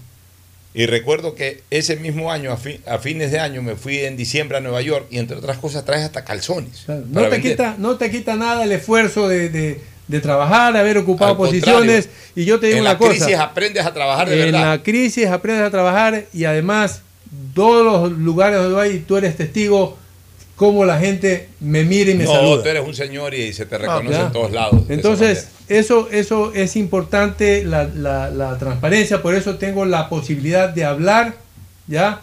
Eh, de la forma en que es necesario que la gente entienda. Digo, han habido probablemente casos en que sí hubo corrupción en la parte privada, pero también hubo casos en que se utilizó todo este sistema para Abusar. para abusar, ¿ya? Y para, ya te digo, no- lo, lo más grave, nunca se ha liquidado. Es que ese es el Nunca se han liquidado. Que, que el, que el sector, que el Es que sector hay varios- varias cosas ahí, porque incautar para despedazar lo que incautaste, como sucedió en estos bienes, que nunca, nunca se los vendió ni se los trató de vender, sino que más bien se los dejó al abandono y tenemos la prueba de todas las empresas que se han quebrado. Es increíble cómo quebraron increíble, todo. eso es o sea, increíble. o sea, cogieron, cogieron algo no para venderlo en su mejor momento y, y- y- y- y, digamos, recuperar dinero. Y mira que hay un sino caso. que lo, lo- lo dejaron, escúchame, dejaron extinguir las, o sea, esas empresas que las cogieron, digamos, por un valor, te pongo un ejemplo, un millón, un millón quinientos, dos millones, nunca la vendieron, es decir, no permitieron que esos dos millones ingresen. No solamente eso, sino que las dejaron extinguirse, es decir, las redujeron a valor cero. Y encima, durante todo ese tiempo, le provocaron problemas a las personas que trabajaban en esos sitios, impagos en sus sueldos, con problemas, con demandas y con tantas otras cosas más. O sea, eh, eh, el quiebre que generó el Estado en el manejo de esta situación, el Estado ecuatoriano, a través de los gobiernos de turno, fue terrible. Sí, y mira que hay un caso emblemático, ¿ya? Y es el caso del señor Aspiazu, con el tema de la empresa eléctrica. Nunca se ha aplicado un solo centavo a la empresa eléctrica a la deuda, Fíjate tú. Al hueco patrimonial. Nunca. Tiene que tener algún valor, pues. Debe haber tenido algún valor que debieron haberlo aplicado al hueco patrimonial que tenía el Banco del Progreso. Fernando Aspiazu tiene, yo, yo siempre le reconoceré un mérito a Fernando Aspiazu, que es mi amigo personal y yo lo quiero mucho a Fernando Aspiazu. Le tengo un gran aprecio. Que en algún momento manejó mal la situación de su banco, sí, es muy probable. Yo, yo he dicho que los problemas al final siempre se originan en lo privado. Pero Fernando Aspiazu Seminario, al igual que Marco Viteri, tuvieron una virtud. Dieron la cara. En el caso de Fernando, seguramente la justicia determinó que tuvo responsabilidad penal y dio la cara, se quedó y pagó penalmente aquello. Tú pudiste demostrar que no tenías ningún tipo de responsabilidad penal y por eso andas libre y eres bien visto en todos lados. Otros salieron corriendo. ¿no? Entonces salieron corriendo por temor, porque no confiaban en la justicia. Otros salieron Claro. corriendo porque en conciencia sabían de que habían hecho la grande. Ya eso es otra cosa. Así Pero en es. todo caso, eh, gracias Marcos por tu presencia. Yo creo que eh, se, se ha conocido bastante y, y bastante más allá de lo que mucha gente puede tener como concepto de lo que ocurrió en el, en el 98-99. Porque se lo ha manejado muy políticamente. Eh, eso del 98-99 ha servido incluso o ha sido materia prima de discurso divisionista de muchos sectores políticos, de muchos interesados políticamente en que así haya ocurrido esta situación. Por supuesto que la crisis bancaria, y eso no lo podemos negar, agravó social y económicamente al país. Pero de eso, en lugar de haber ayudado a solucionarlo, al contrario, lo exacerbaron más para sacar beneficio político de eso. Y esa es la gran realidad. Esa es la realidad. Gracias, Marco, por tu presencia. Muchas gracias, gracias a ustedes. También estás por cabreado por oportunidad. Melego, ¿no? También. No has dicho nada. también, también, también estamos ahí viendo qué es lo que va a pasar. Lo grave es que, que eso hace que el, que el sector emelexista eh, piense en, en tomar otro tipo de Otro rumbo. otro rumbo y entonces eso es es grave Sí. es grave Preocupante. sí sí Bueno. muy preocupante Nos vamos a la pausa y retornamos con alguna otra cosita más de temática política. Todavía no llegan nuestros compañeros de deporte. Vamos a una recomendación comercial y luego estaremos con el segmento deportivo. Hay mucho que hablar sobre la situación actual del Emelec y también eh, la selección que juega el jueves ya. Su paso definitivo al Mundial, ya está en el Mundial. Pero digamos que hay que darle gusto a Pitágoras. Yo creo que el jueves se le da gusto a Pitágoras ya para, para decir que estamos en el Mundial de Qatar 2022. Eh, recomendación comercial y volvemos. Auspician este programa. Aceites y lubricantes Gulf, el aceite de mayor tecnología en el mercado. Acaricia el motor de tu vehículo para que funcione como un verdadero Fórmula 1 con aceites y lubricantes Gulf. ¿Quieres estudiar, tener flexibilidad horaria y escoger tu futuro? En la Universidad Católica Santiago de Guayaquil trabajamos para el progreso en educación, ofreciendo cada día la mejor calidad y para ello estamos a un clic de distancia. Escoge la carrera de tu vocación. Puede ser marketing, administración de empresas, emprendimiento e innovación social, turismo, contabilidad y auditoría, trabajo social y también derecho. Consulta en nuestra página web mayor información y esquemas de admisión. Universidad Católica Santiago de Guayaquil, formando siempre líderes. Solo en Claro tienes la libertad de usar tus gigas como tú quieras. Mira tus películas, navega en redes sociales y aprovecha todas tus app favoritas con tu plan de 17 gigas libres a solo 17 dólares. Cámbiate a Claro, la red con la mayor velocidad y cobertura. Conectados, podemos más. Más información en claro.com.es. En Banco Guayaquil no solo te estamos escuchando, estamos trabajando permanentemente para hacer cada una de tus sugerencias, porque lo mejor de pensar menos como banco y más como tú es que lo estamos haciendo juntos. Banco Guayaquil, primero tú. Devolver sonrisas a niñas, niños y adultos con labio leporino o paladar fisurado es transformar las vidas de familias enteras. Y esa es nuestra prioridad. La Prefectura del Guayas, junto a Global Smile y el Hospital León Becerra, brinda atención médica integral a cientos de personas con labio leporino o paladar fisurado a través de operaciones gratuitas. Si conoces algún caso, contáctanos al 099-549-9150. Prefectura del Guayas. Hello, soy George Washington, el apuesto hombre del billete de un dólar. Tengo un mensaje para ti. Estas vacaciones dale un descanso al dinero en efectivo y utiliza Pacificard. Así podrás visitar bathrooms, digo baños, y disfruta del rafting, el canopy y, obviously, la melcocha. Porque con Pacificard todos nos merecemos unas vacaciones, hasta el dinero en efectivo. Difiere tus consumos con Pacificar. Aprovecha dos meses de gracia y participa en el sorteo de órdenes de hospedaje. Pacificar, historias que vivir. Banco del Pacífico. Thank you, Pacificard.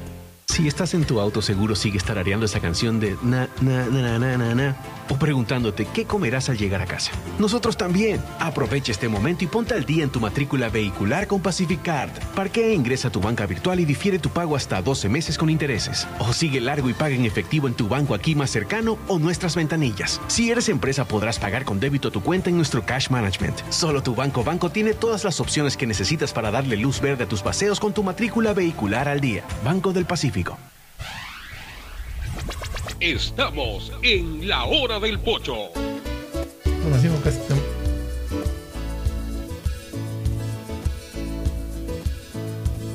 Camino sobre tu piel morena y siento tu latido. Y miro todo lo bueno que. Bueno, en todo caso, retornamos ahora con, con temas actuales, este, eh, mi querido Fernando. Eh, decíamos de que hoy eh, ya se inició el segundo debate del proyecto de ley este de, inversión extranjera, de, estímulos a la inversión. La pregunta es cómo, cómo, cómo, cómo les irá con la votación. Mira, yo creo que ahí van a votar, ahí van a votar bastante cercano y de la mano el PCC creo. Porque, a ver, en temas de economía deberían de tener la misma filosofía. En el caso de la ley tributaria, PCC se puso del lado contrario porque, y hay que reconocerlo, PCC siempre ha tenido la posición de cero impuestos. Sí.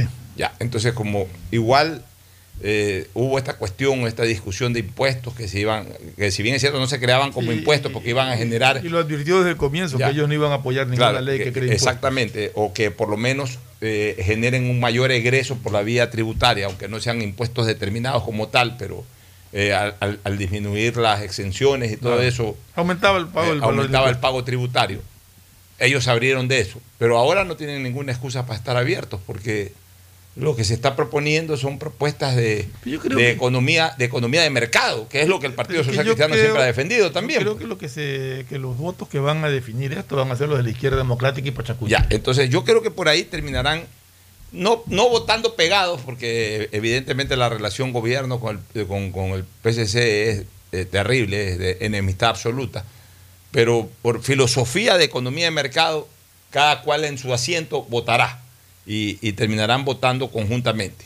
Tampoco lo veo al Partido Social Cristiano haciendo barra para que, para, o consiguiendo los votos. O sea, simplemente votarán a favor porque no tienen como tampoco votar en contra en razón de su propia filosofía.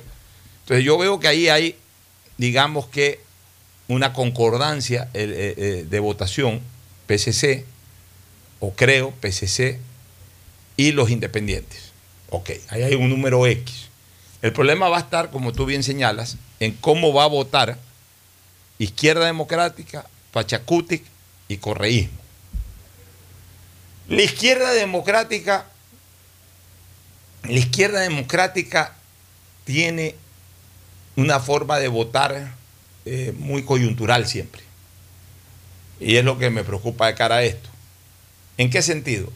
De que la izquierda democrática sí cree en la economía de mercado, tradicionalmente, la izquierda democrática, pero hoy la izquierda democrática no está en manos de ese pensamiento tradicional, sino que está en manos de una serie de, eh, o más que eh, en manos de, forman parte del bloque una serie de jóvenes, eh, muchos de ellos con criterio progres, que están preocupados de otro tipo de cosas, que están preocupados muy por, el pronunciamiento de las redes sociales, que están preocupados es de este otro tipo de temas relacionados con los progres, con los abortos y con todo este tipo de cuestiones.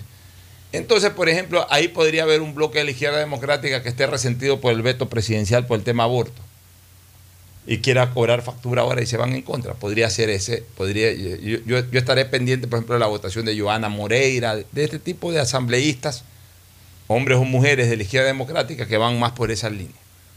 Los que sí tienen una votación radical y que, segura, y que además lo mezclan con lo político o con lo politiquero, de llevarle la contraria al gobierno en todo, son Pachacuti y el correísmo. Pero ahí se me ocurre algo. El pues. Pachacuti, acuérdate que está dividido también. Ya, el Pachacuti está dividido. Ya, pero ahí se me ocurre algo, Fernando. Aliado al gobierno es el BAN. Y el, y el BAN por ahí les hizo un favor a Pachacuti y al correísmo con la votación por el tema amnistías, en donde los beneficiados eran básicamente pachacutistas y correístas. También puede darse ahora el caso de que, digamos, no el gobierno, pero sí el BAN se acerque a, cobrar, a cobrar la factura de ese favor. Mira, hemos ayudado en esto, ustedes ayuden en esto, si es que el acuerdo incluso no se dio inicialmente. Entonces, yo no descarto, mira lo que te voy a decir Fernando, yo no descarto que de un sector del correísmo o de un sector del pachacutismo, eh, incluso radical, yo no descarto que apoyen la aprobación de alguna de las normas de la ley esta de, de inversión. Lo que pasa es que, claro, ellos después no van a tener el discurso para defender su votación. Entonces, como es gente radical, solamente por radicalismo, a lo mejor se oponen. Pero, pero yo no descartaría del todo por eso, ¿no? Porque los del BAN pueden decir, a ver, señores, nosotros estamos acá empujando este proyecto, nosotros le dimos los votos para las amnistías, ahora ustedes devuelvan.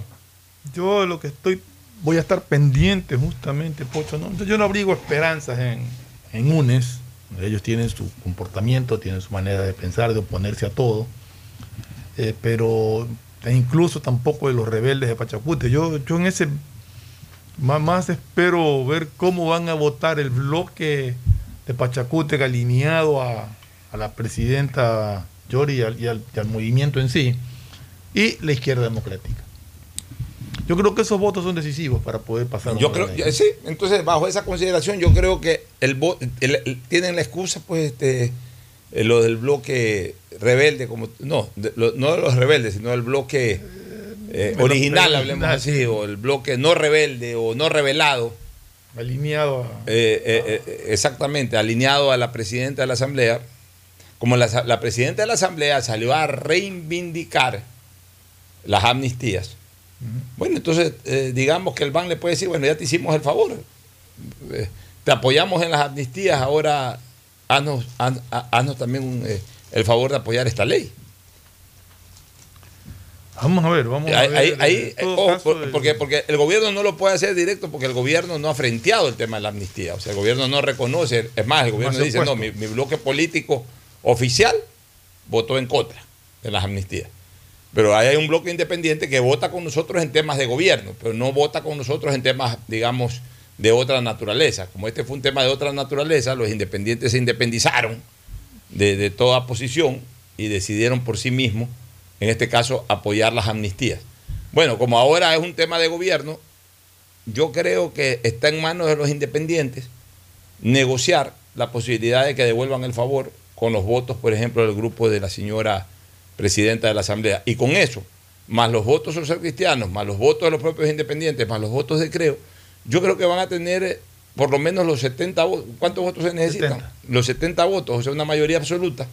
Pero sin duda y sin eh, mayor esfuerzo, podrán tener más de los 70 votos aún que los correístas y los de Pachacute rebeldes eh, se mantengan en una posición abierta o que los de la izquierda democrática se dividan. Porque, a ver, esos de la izquierda democrática tampoco votan monolíticamente. Entonces habrán los de izquierda democrática, estos progres, que a lo mejor quieran cobrarle factura, algo, pues mezclan, mezclan de una manera eh, eh, absurda, ¿no? Mezclan las cosas. A lo mejor le pueden estar pasando factura por el veto a la ley de interrupción del embarazo. Yo, yo- yo me imagino a la señora Johanna Moreira ahorita totalmente resentida con el gobierno, porque ella ha liderado esa Era su corriente. ley, pues, ¿no? Era Era su su ley, ley. su vaina. Y debe de tener tres o cuatro más ahí de la izquierda democrática. Entonces a lo mejor se rebelan y votan en contra solamente por llevarle la contraria al gobierno por el tema de la ley del aborto. Pero también hay gente, incluso proempresarial, como Dalton Basigalupo, como la misma Vilma Andrade, que yo estoy absolutamente convencido que van a votar eh, en favor de la inversión extranjera en el país. pues. Eso es lo que uno espera al menos, ¿no? Pero bueno, estaremos pendientes de. Eso sí, el día jueves vence el plazo. Ah, no, el jueves, el mismo día en que Ecuador está clasificando al Mundial, también Ecuador tiene que, que decidir sobre este tema. Lo que sí están condenados los asambleístas a no poder ver el partido. Sí, exacto. Porque van a tener que estar trabajando esa hora porque le- se, le- se les consume el tiempo. Eh, nos vamos a una pausa para retornar ya con el segmento deportivo. El siguiente es un espacio publicitario apto para todo público. Estás en tu auto, seguro sigues tarareando esa canción de na, na, na, na, na, na, o preguntándote qué comerás al llegar a casa. Nosotros también. Aprovecha este momento y ponte al día en tu matrícula vehicular con Pacificard. Parquea e ingresa a tu banca virtual y difiere tu pago hasta 12 meses con intereses. O sigue largo y paga en efectivo en tu banco aquí más cercano o nuestras ventanillas. Si eres empresa, podrás pagar con débito tu cuenta en nuestro Cash Management. Solo tu banco banco tiene todas las opciones que necesitas para darle luz verde a tus paseos con tu matrícula vehicular al día. Banco Devolver sonrisas a niñas, niños y adultos con labio leporino o paladar fisurado es transformar las vidas de familias enteras. Y esa es nuestra prioridad. La Prefectura del Guayas, junto a Global Smile y el Hospital León Becerra, brinda atención médica integral a cientos de personas con labio leporino o paladar fisurado a través de operaciones gratuitas. Si conoces algún caso, contáctanos al 099-549-9150. Prefectura del Guayas. En el gobierno del encuentro lo que se promete se cumple. Vacunamos a 9 millones de ecuatorianos en 100 días. Aumentamos el salario básico. Ahora podemos acceder a créditos hasta 30 años plazo con el 1% de interés. Y esto es solo el comienzo. Porque ese es el encuentro por el que votamos. Y hoy somos testigos de cómo se está cumpliendo. De cómo juntos lo estamos cumpliendo. Gobierno del Encuentro. Juntos cumplimos. Premazo, ¿cómo así por aquí en Chongón? Uy, ya vivimos aquí hace tres años. Tenemos todo, servicios básicos, full naturaleza y aquí mismo trabajo. ¿Y tú? ¿Cómo así por acá? Ah, venimos a pasear en bici, a comer con la familia, una vueltita por el campo y está lindo por acá. Guayaquil crece planificadamente y de forma sostenible hacia la vía a la costa, con obras que han beneficiado aproximadamente a 35 mil familias, generando más de 3 mil empleos. La vía a la costa renace como una nueva ciudad con la autoridad aeroportuaria y alcaldía de Guayaquil. Hello, soy George Washington, el apuesto hombre del billete de un dólar. Tengo un mensaje para ti. Estas vacaciones dale un descanso al dinero en efectivo y utiliza Pacificard. Así podrás visitar bathrooms, digo baños, y disfruta del rafting, el canopy y obviously la melcocha. Porque con Pacificard todos nos merecemos unas vacaciones, hasta el dinero en efectivo. Difiere tus consumos con Pacificar. Aprovecha dos meses de gracia y participa en el sorteo de órdenes de hospedaje. Pacificar, historias que vivir. Banco del Pacífico. Thank you, Pacificard. En el gobierno del encuentro lo que se promete se cumple. Vacunamos a 9 millones de ecuatorianos en 100 días. Aumentamos el salario básico. Ahora podemos acceder a créditos hasta 30 años plazo con el 1% de interés. Y esto es solo el comienzo. Porque ese es el encuentro por el que votamos. Y hoy somos testigos de cómo se está cumpliendo. De cómo juntos lo estamos cumpliendo. Gobierno del Encuentro. Juntos cumplimos. Solo en Claro tienes la libertad de usar tus gigas como tú quieras. mira tus películas, navega en redes sociales y aprovecha todas tus app favoritas con tu plan de 17 gigas libres a solo 17 dólares. Cámbiate a Claro, la red con la mayor velocidad y cobertura. Conectados, podemos más. Más información en claro.com.es. Ecuagen, medicamentos genéricos de calidad y confianza a su alcance. Ecuagen, una oportunidad para la salud y la economía familiar. Consuma genéricos Ecuagen. El mejor sabor guayaco en pollos a la brasa Barcelona, Sucre y Boyacá, Sucre y Pichincha, Vaquerizo Moreno el 9 de octubre, El Fortín en la Rotonda. Gran atención, los mejores precios y la venta de entradas para los partidos de Barcelona. El mejor sabor de la comida está en Pollos a la Brasa Barcelona. Por la sazón, por la buena atención y por lo que aquí se venden las entradas. Lo recomienda Ángel Encalada. Once camisetas y por dentro un corazón que late al son del grande y del pequeño guayaquileño. Detrás de cada profesional hay una gran historia. Aprende, experimenta y crea la tuya. Estudia a distancia en la Universidad Católica Santiago de Guayaquil. Contamos con las carreras de marketing, administración de empresa, emprendimiento e innovación social, turismo, contabilidad y auditoría, trabajo social y derecho. Sistema de educación a distancia de la Universidad Católica Santiago de Guayaquil, formando líderes Hello, soy George Washington, el apuesto hombre del billete de un dólar. Tengo un mensaje para ti. Estas vacaciones dale un descanso al dinero en efectivo y utiliza Pacificar. Visita a Little Mountain, digo, montañita, y disfruta del sol, la brisa del mar y el agüita de coco. Porque con Pacificar todos nos merecemos unas vacaciones, hasta el dinero en efectivo. Difiere tus consumos con Pacificar. Aprovecha dos meses de gracia y participa en el sorteo de órdenes de hospedaje. Pacificar, historias que vivir. Banco del Pacífico. Thank you, Pacificar. En el gobierno del encuentro lo que se promete se cumple. Vacunamos a 9 millones de ecuatorianos en 100 días. Aumentamos el salario básico. Ahora podemos acceder a créditos hasta 30 años plazo con el 1% de interés. Y esto es solo el comienzo. Porque ese es el encuentro por el que votamos. Y hoy somos testigos de cómo se está cumpliendo. De cómo juntos lo estamos cumpliendo. Gobierno del Encuentro. Juntos cumplimos. El progreso y bienestar para ti y tu familia va porque va, va porque va. Aunque la conectividad no es de nuestra competencia, el desarrollo humano de todos sí es de nuestra incumbencia. Más de 600.000 guayacenses beneficiados con Internet gratuito en una primera etapa. Más de 28.000 personas cuentan ya con acceso a formación y capacitación tecnológica gratuita. Y más de 20.000 niñas y niños se beneficiarán del programa de mejora de la calidad educativa rural, Prefectura del Guayas. Susana González, prefecta. En Banco Guayaquil tenemos una nueva app y la hicimos pensando más como tú. Por eso, ahora puedes hacer tus transferencias en menos pasos. Los pagos de siempre ahora los realizas con un botón, mucho más rápido. E incluso puedes revisar tu ahorro y gastos del mes para ayudarte con tus finanzas. Todo esto donde estés.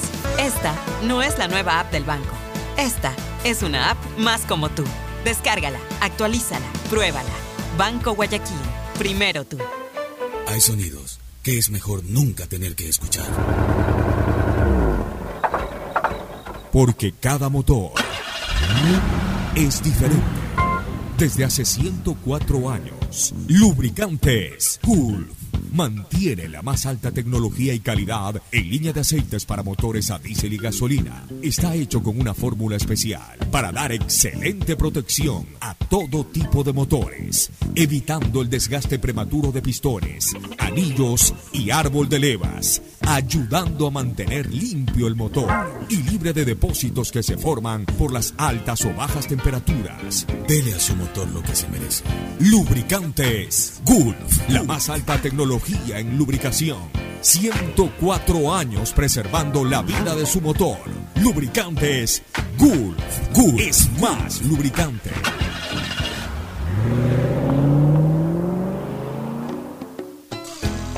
Fin del espacio publicitario.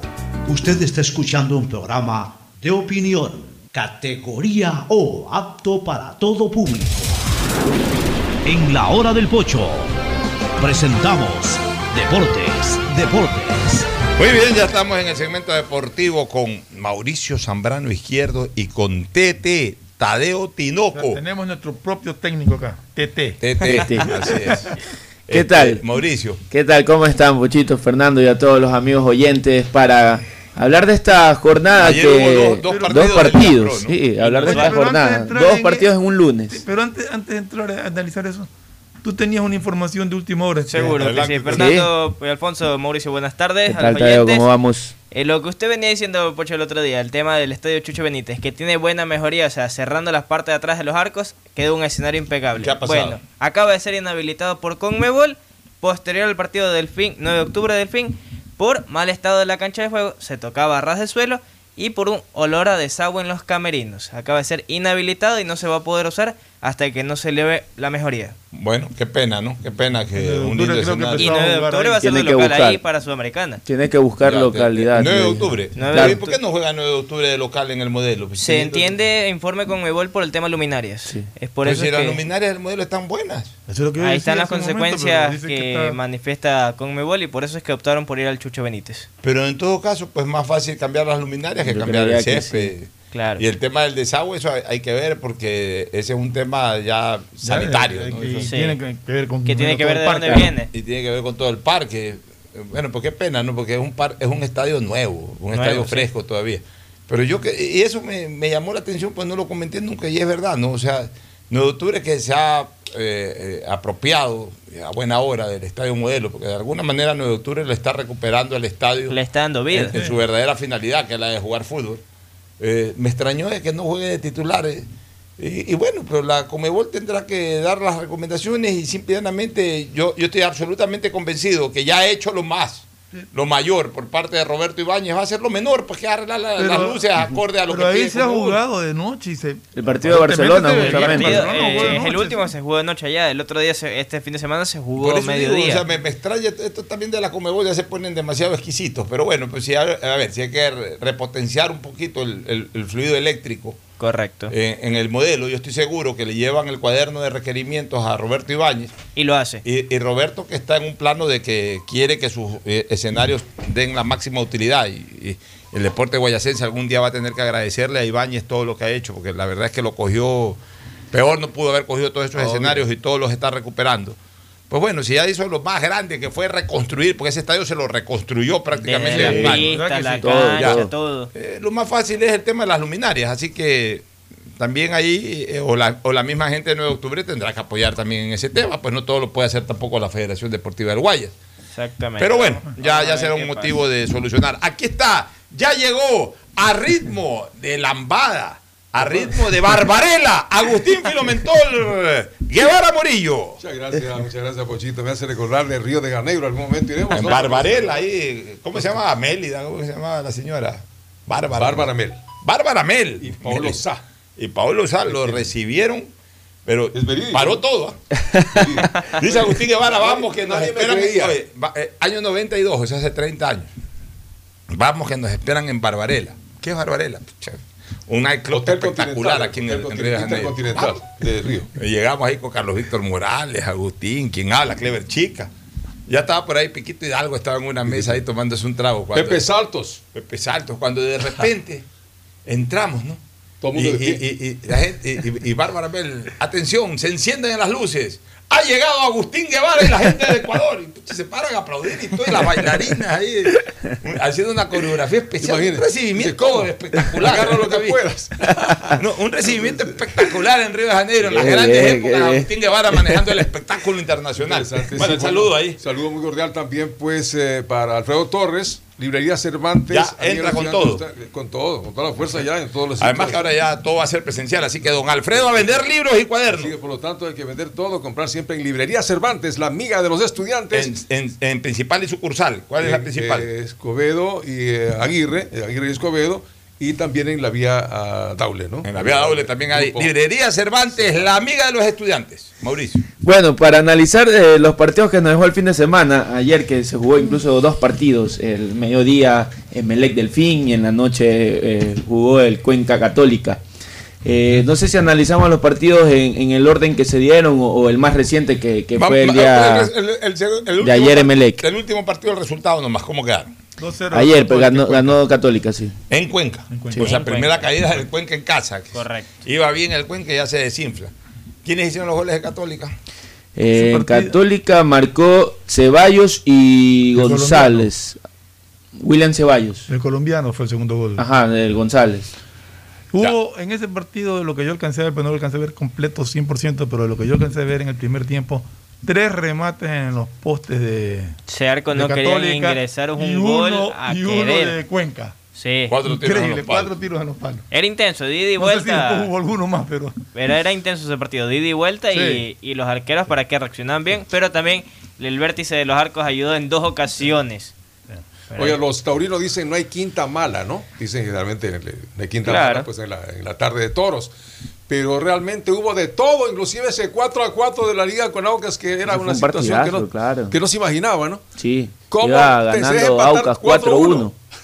Con un hombre menos. 4-1 iba ganando el Aucas. Con un hombre menos, menos sí. y, bueno, perdón, con un hombre menos este, Liga y terminó empatando ese partido con otra Eh, buena actuación minutos de más y le ganaba.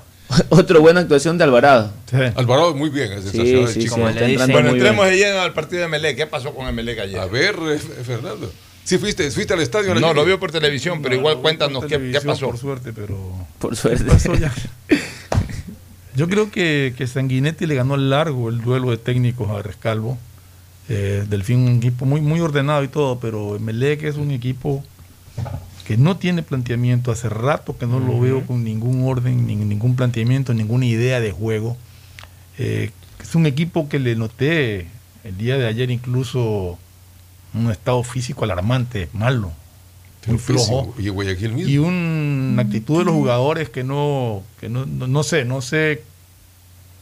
Los noté falto de motivación, falto de, entrega, porque muchas veces cuando no te da el planteamiento, no te da la, el físico, la entrega por lo menos te, se hace notar, pero ayer tampoco noté eso en, en Emelec. Y Yo creo que, que Rescalvo tiene que correr. Rescalvo desde que está en Emelec pasa hablando cosas, hasta ahora gana nada. Lamentablemente. Fernando, hay a veces jugadores botatécnicos. No sé. ¿No es el caso? Yo no sé, yo no sé realmente, pero. Pero Rescalvo, como repito, desde que está en Emelec no ha ganado nada. Ha ganado una etapa. Perdió una clasificación en la Sudamericana que la tenía ganada, la tenía claro. asegurada. Sí.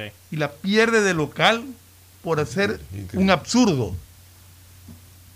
Ya Va a jugar una final a Quito cuando sabía que Independiente, su, su, su, su virtud grande era lo- la- los marcadores de punta y los aleros con los que juegue, le va a jugar con línea de tres. En una cancha mojada rápida. Claro, complicó. Nunca vi una protesta enérgica de nadie para negarse a jugar en una cancha inundada la segunda final. Cuando un equipo necesita ganar, tiene que jugar en cancha seca. Porque para reventar pelotas lo más fácil es una cancha mojada. las dos- Bota la bola para cualquier lado. Ha tenido tres veces cancha mojada Melec. Entonces, eh, No le es va más, bien. el día domingo, este domingo, la cancha estaba en mejores condiciones. Mejores condiciones que la final de vuelta. Sí, Son totalmente. cosas que uno no entiende. Rodaba un poco más cuando lo lanzaba el árbitro, pero uno dice. Son aunque cosas que uno no dijo, primó la lógica. O sea, es obvio, pero dijo, ¿y por qué no se explicó lo ¿Por qué mismo en la final? la- Quedan las Exacto, ese- consecuencias. ese es el punto. El otro era una final. Claro. Pero en todo caso, eh, creo que Melec tiene muchísimo, muchísimo que corregir. Eh, está ya cerca de comenzar su participación en Copa Libertadores de América. Ahí se viene lo fuerte. Entonces eh, tiene que trabajar fuerte. Ahora está con la para, Para. los partidos de la selección. En Melec solamente tiene un jugador convocado, que es Joao Rojas, que es un jugador importantísimo. Que ayer se lo sintió. Se sintió Sí, la ausencia. falta, sí, pero, pero tú no puedes eh, Depender, de un solo de un jugador. jugador. Sí, O sea, ahorita, salvo la ausencia de Rojas, tiene el plantel completo para trabajar y recuperar a los que están lesionados y todos antes de la reanudación del campeonato y antes de la, de la participación ya inicial de Copa Libertadores.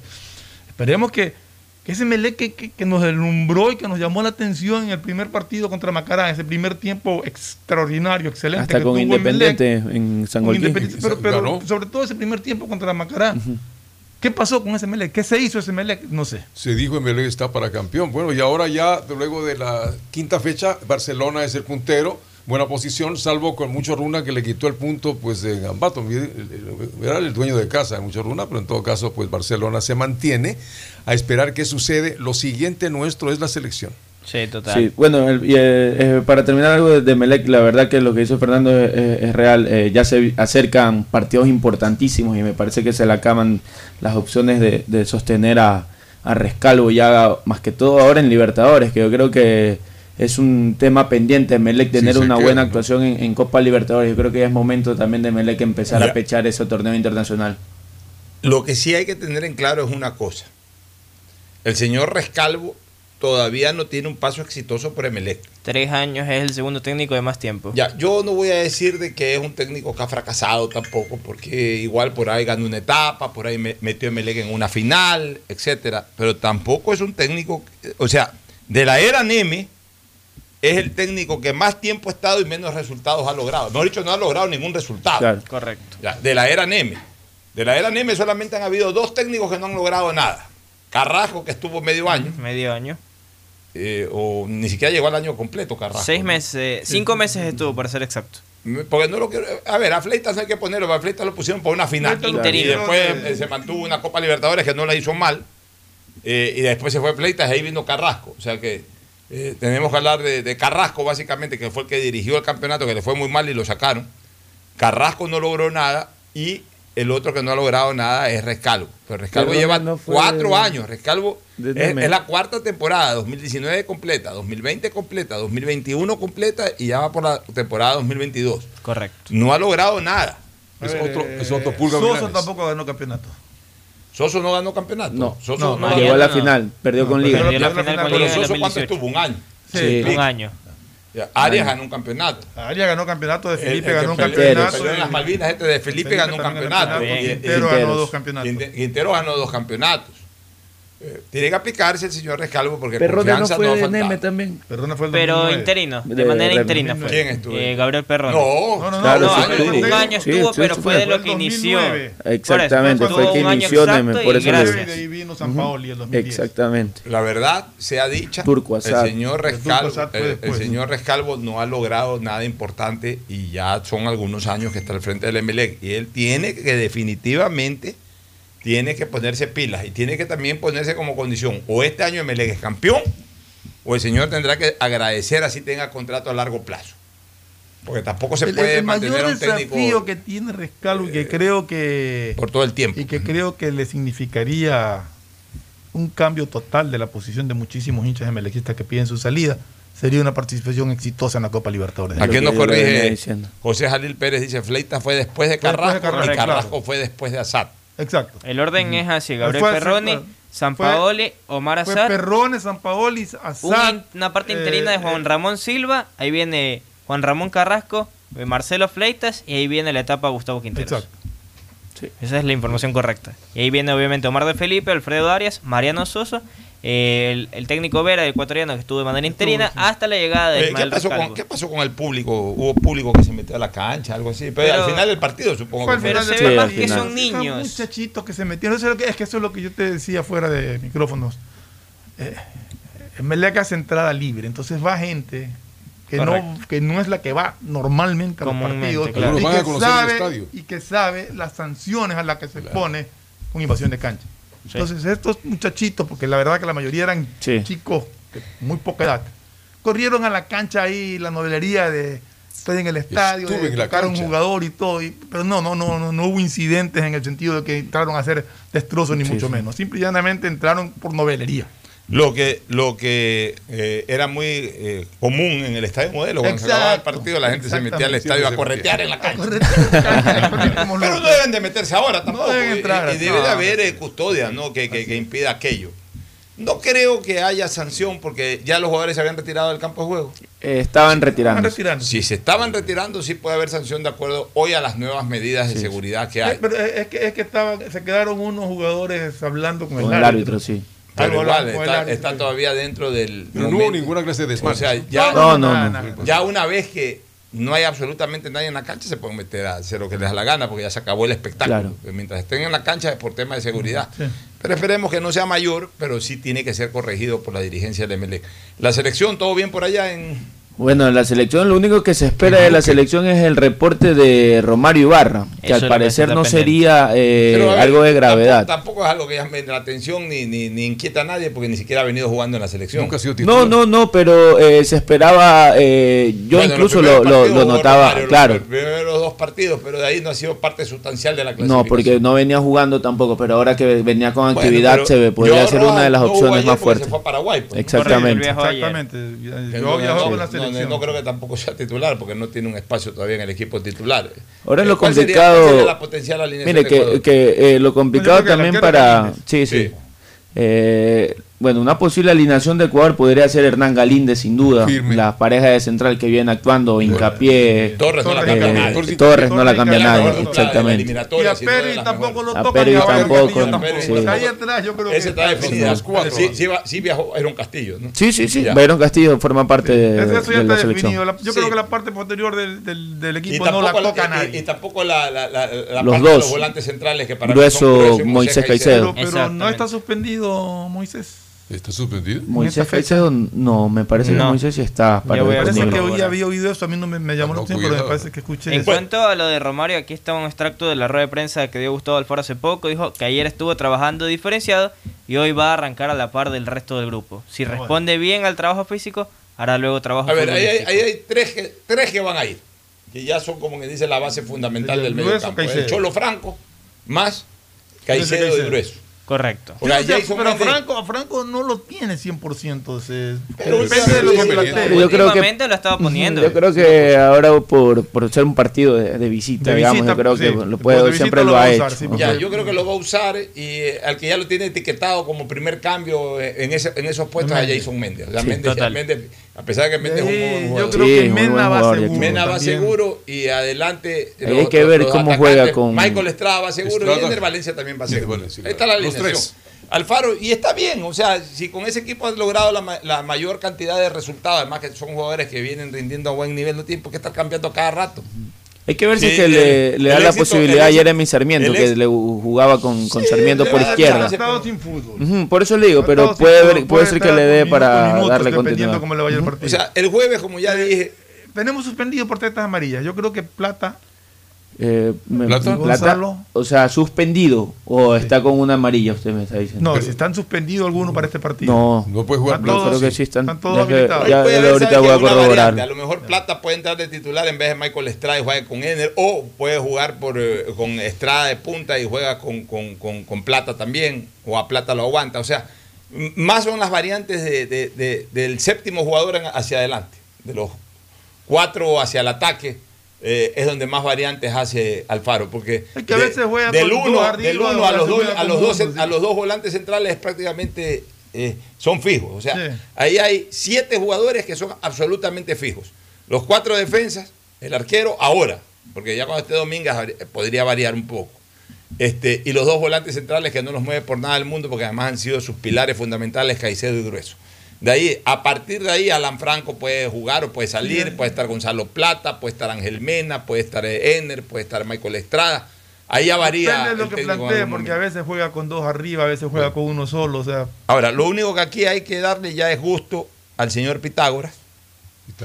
Hay que darle gusto, ya que matemática. matemáticamente, ya que Pitágoras, ya por más fórmulas que haga, no encuentre una manera matemática de dejar afuera a Ecuador, entonces ya lo golea. le da gusto a Pitágoras lo y ya. pasa es que Pero hay- ya Ecuador ya está clasificado al es Mundial. Hay gente muy. Negativo. No, no, no, muy. Alarmista. Muy realista. Ah. Que cree que puede haber un 10 a 0 en Por eso, ah, no, no. Que sueñan, eh, es El soñar. director técnico paraguayo está con la ilusión del nuevo Paraguay, ¿no? Pero si bien es cierto, la historia. Esqueloto es el nos- nuevo técnico de Paraguay. Barros Esqueloto. Entonces, pero eh, la historia no nos favorece, no hemos ganado nunca un partido en Paraguay. Claro. No, a ver, cuidado, que eh, por ejemplo el partido del jueves puede servir para dos cosas. Primero, ya para darle gusto a Pitágoras, como dije. Que ojo, ese gusto a Pitágoras, todo, todo es unificado, ¿no? Sí. Ya, Todo. ese gusto a Pitágoras lo puede dar eh, ni siquiera el mismo Ecuador, lo puede dar Uruguay, si es que por lógica le gana a Perú de local, Uruguay asegura su clasificación al Mundial y automáticamente está clasificado Ecuador. ¿ah? Correcto. Así pierda 200 a 0. Correcto. Si es que Uruguay le gana a Perú, chao, Pitágoras se va tranquilo a su casa o, regresa decía tranquilo a su tumba. Hoy. Ram- el Ram Berbera, el ex jugador de liga, dice, tenemos un técnico Ram nuevo Berbera, que sí. viene partidos sin ganar. Yo diría que con el empate beneficia a ambos. O sea, más que nada Ecuador que con eso asegura su clasificación. Paraguay Aparte está de fuera Ecuador también. sería también lo justo o lo lógico. Ya, bueno, pero que Berbera no diga tenemos un técnico nuevo refiriéndose a Paraguay, porque él también es ecuatoriano. Correcto. Lo que pasa es que sol- Paraguay. se hacen Se ecuatorianos olvida. cuando, cuando Se les interesa, después se olvidan de, de- de que ya son nacionalizados. Ya. Por eso es que hace poco yo reclamaba la nacionalidad de De Alcides Alcides Oliveira. Oliveira, y por eso uno pondera, por ejemplo, la actitud le que viene mostrando ¿no? Galíndez y lo que ha anunciado Galíndez. Pero, en definitiva, es- es- ese- esa clasificación se puede dar. Pero hay un segundo detalle. Ecuador ha venido ganando últimamente en varios países.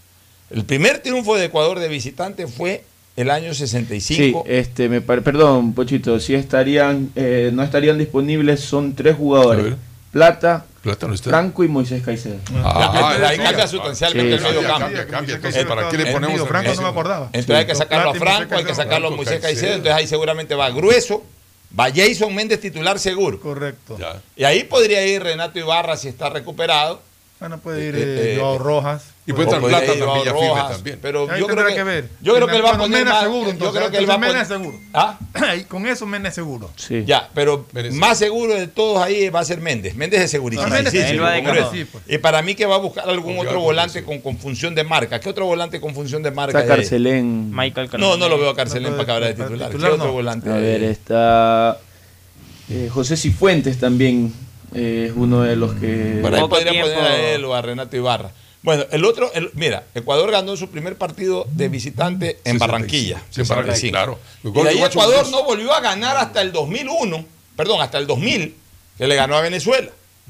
Ya, entonces ya, gana- ya había ganado hasta el 2000 en Colombia, en el 65 y en Venezuela.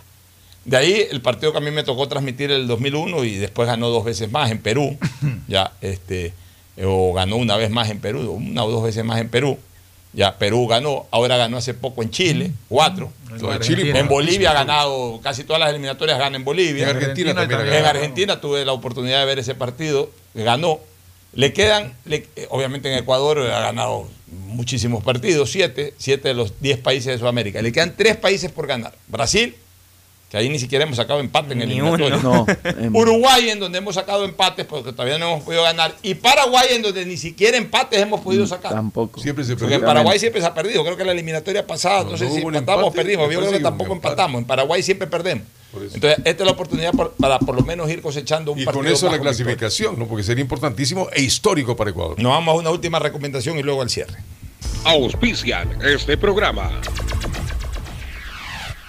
Aceites y lubricantes Gulf, el aceite de mayor tecnología en el mercado. Acaricia el motor de tu vehículo para que funcione como un verdadero Fórmula 1 con aceites y lubricantes Gulf. ¿Quieres estudiar, tener flexibilidad horaria y escoger tu futuro? En la Universidad Católica Santiago de Guayaquil trabajamos para el progreso en educación, ofreciendo cada día la mejor calidad y para ello estamos a un clic de distancia. Escoge la carrera de tu vocación. Puede ser marketing, administración de empresas, emprendimiento e innovación social, turismo, contabilidad y auditoría, trabajo social y también derecho. Consulta en nuestra página web mayor información y esquemas de admisión. Universidad Católica Santiago de Guayaquil, formando siempre líderes. Solo en Claro tienes la libertad de usar tus gigas como tú quieras. Mira tus películas, navega en redes sociales y aprovecha todas tus app favoritas con tu plan de 17 gigas libres a solo 17 dólares. Cámbiate a Claro, la red con la mayor velocidad y cobertura. Conectados, podemos más. Más información en claro.com.es. En Banco Guayaquil no solo te estamos escuchando, estamos trabajando permanentemente para hacer cada una de tus sugerencias, porque lo mejor de pensar menos como banco y más como tú es que lo estamos haciendo juntos. Banco Guayaquil, primero tú. Todos los niños y niñas, sin importar dónde vivan, merecen tener acceso a desarrollar disciplinas deportivas. En cuerpo sano, mente sana. Prefectura del Guayas y Fede Guayas invitan a niñas y niños guayaquileños de 5 a 17 años a sus cursos vacacionales gratuitos. Podrán entrenar natación, fútbol, ajedrez, defensa personal, baile deportivo y más. Inscríbelos ingresando a www.guayas.gov.es o en la planta baja de la prefectura. Prefectura del Guayas. Susana González, prefecta. Hello, soy George Washington, el apuesto hombre del billete de un dólar. Tengo un mensaje para ti. Estas vacaciones dale un descanso al dinero en efectivo y utiliza Pacificard. Visita Little Mountain, digo, montañita, y disfruta del sol, la brisa del mar y el agüita de coco. Porque con Pacificard todos nos merecemos unas vacaciones, hasta el dinero en efectivo. Difiere tus consumos con Pacificar. Aprovecha dos meses de gracia y participa en el sorteo de órdenes de hospedaje. Pacificar, historias que vivir. Banco del Pacífico. Thank you, Pacificard. Si estás en tu auto, seguro sigues tarareando esa canción de na, na, na, na, na, na, o preguntándote qué comerás al llegar a casa. Nosotros también. Aprovecha este momento y ponte al día en tu matrícula vehicular con Pacificard. Parquea e ingresa a tu banca virtual y difiere tu pago hasta 12 meses con intereses. O sigue largo y paga en efectivo en tu banco aquí más cercano o nuestras ventanillas. Si eres empresa, podrás pagar con débito tu cuenta en nuestro Cash Management. Solo tu banco banco tiene todas las opciones que necesitas para darle luz verde a tus paseos con tu matrícula vehicular al día. Banco del Pacífico. Estamos en la hora del pocho. Gracias por su sintonía. Este programa fue auspiciado por Aceites y lubricantes Gulf, el aceite de mayor tecnología en el mercado. Universidad Católica Santiago de Guayaquil y su plan de educación a distancia, formando siempre líderes. Solo en Claro tienes la libertad de usar tus gigas como tú quieras. Mira tus películas, navega en redes sociales y aprovecha todas tus app favoritas de tu plan de 17 gigas libres por solo 17 dólares. Paga tu matrícula vehicular a diferido a 12 meses con Pacificar, la tarjeta del Banco Banco. Cuando necesites buenos genéricos, acude a la farmacia de tu barrio y pide genéricos de calidad. Solicita los medicamentos genéricos de Cuajén. En Banco Guayaquil no solo te estamos escuchando, Estamos trabajando permanentemente para hacer cada una de tus sugerencias, porque lo mejor de pensar menos como banco y más como tú es que lo estamos haciendo juntos. Banco Guayaquil, primero tú.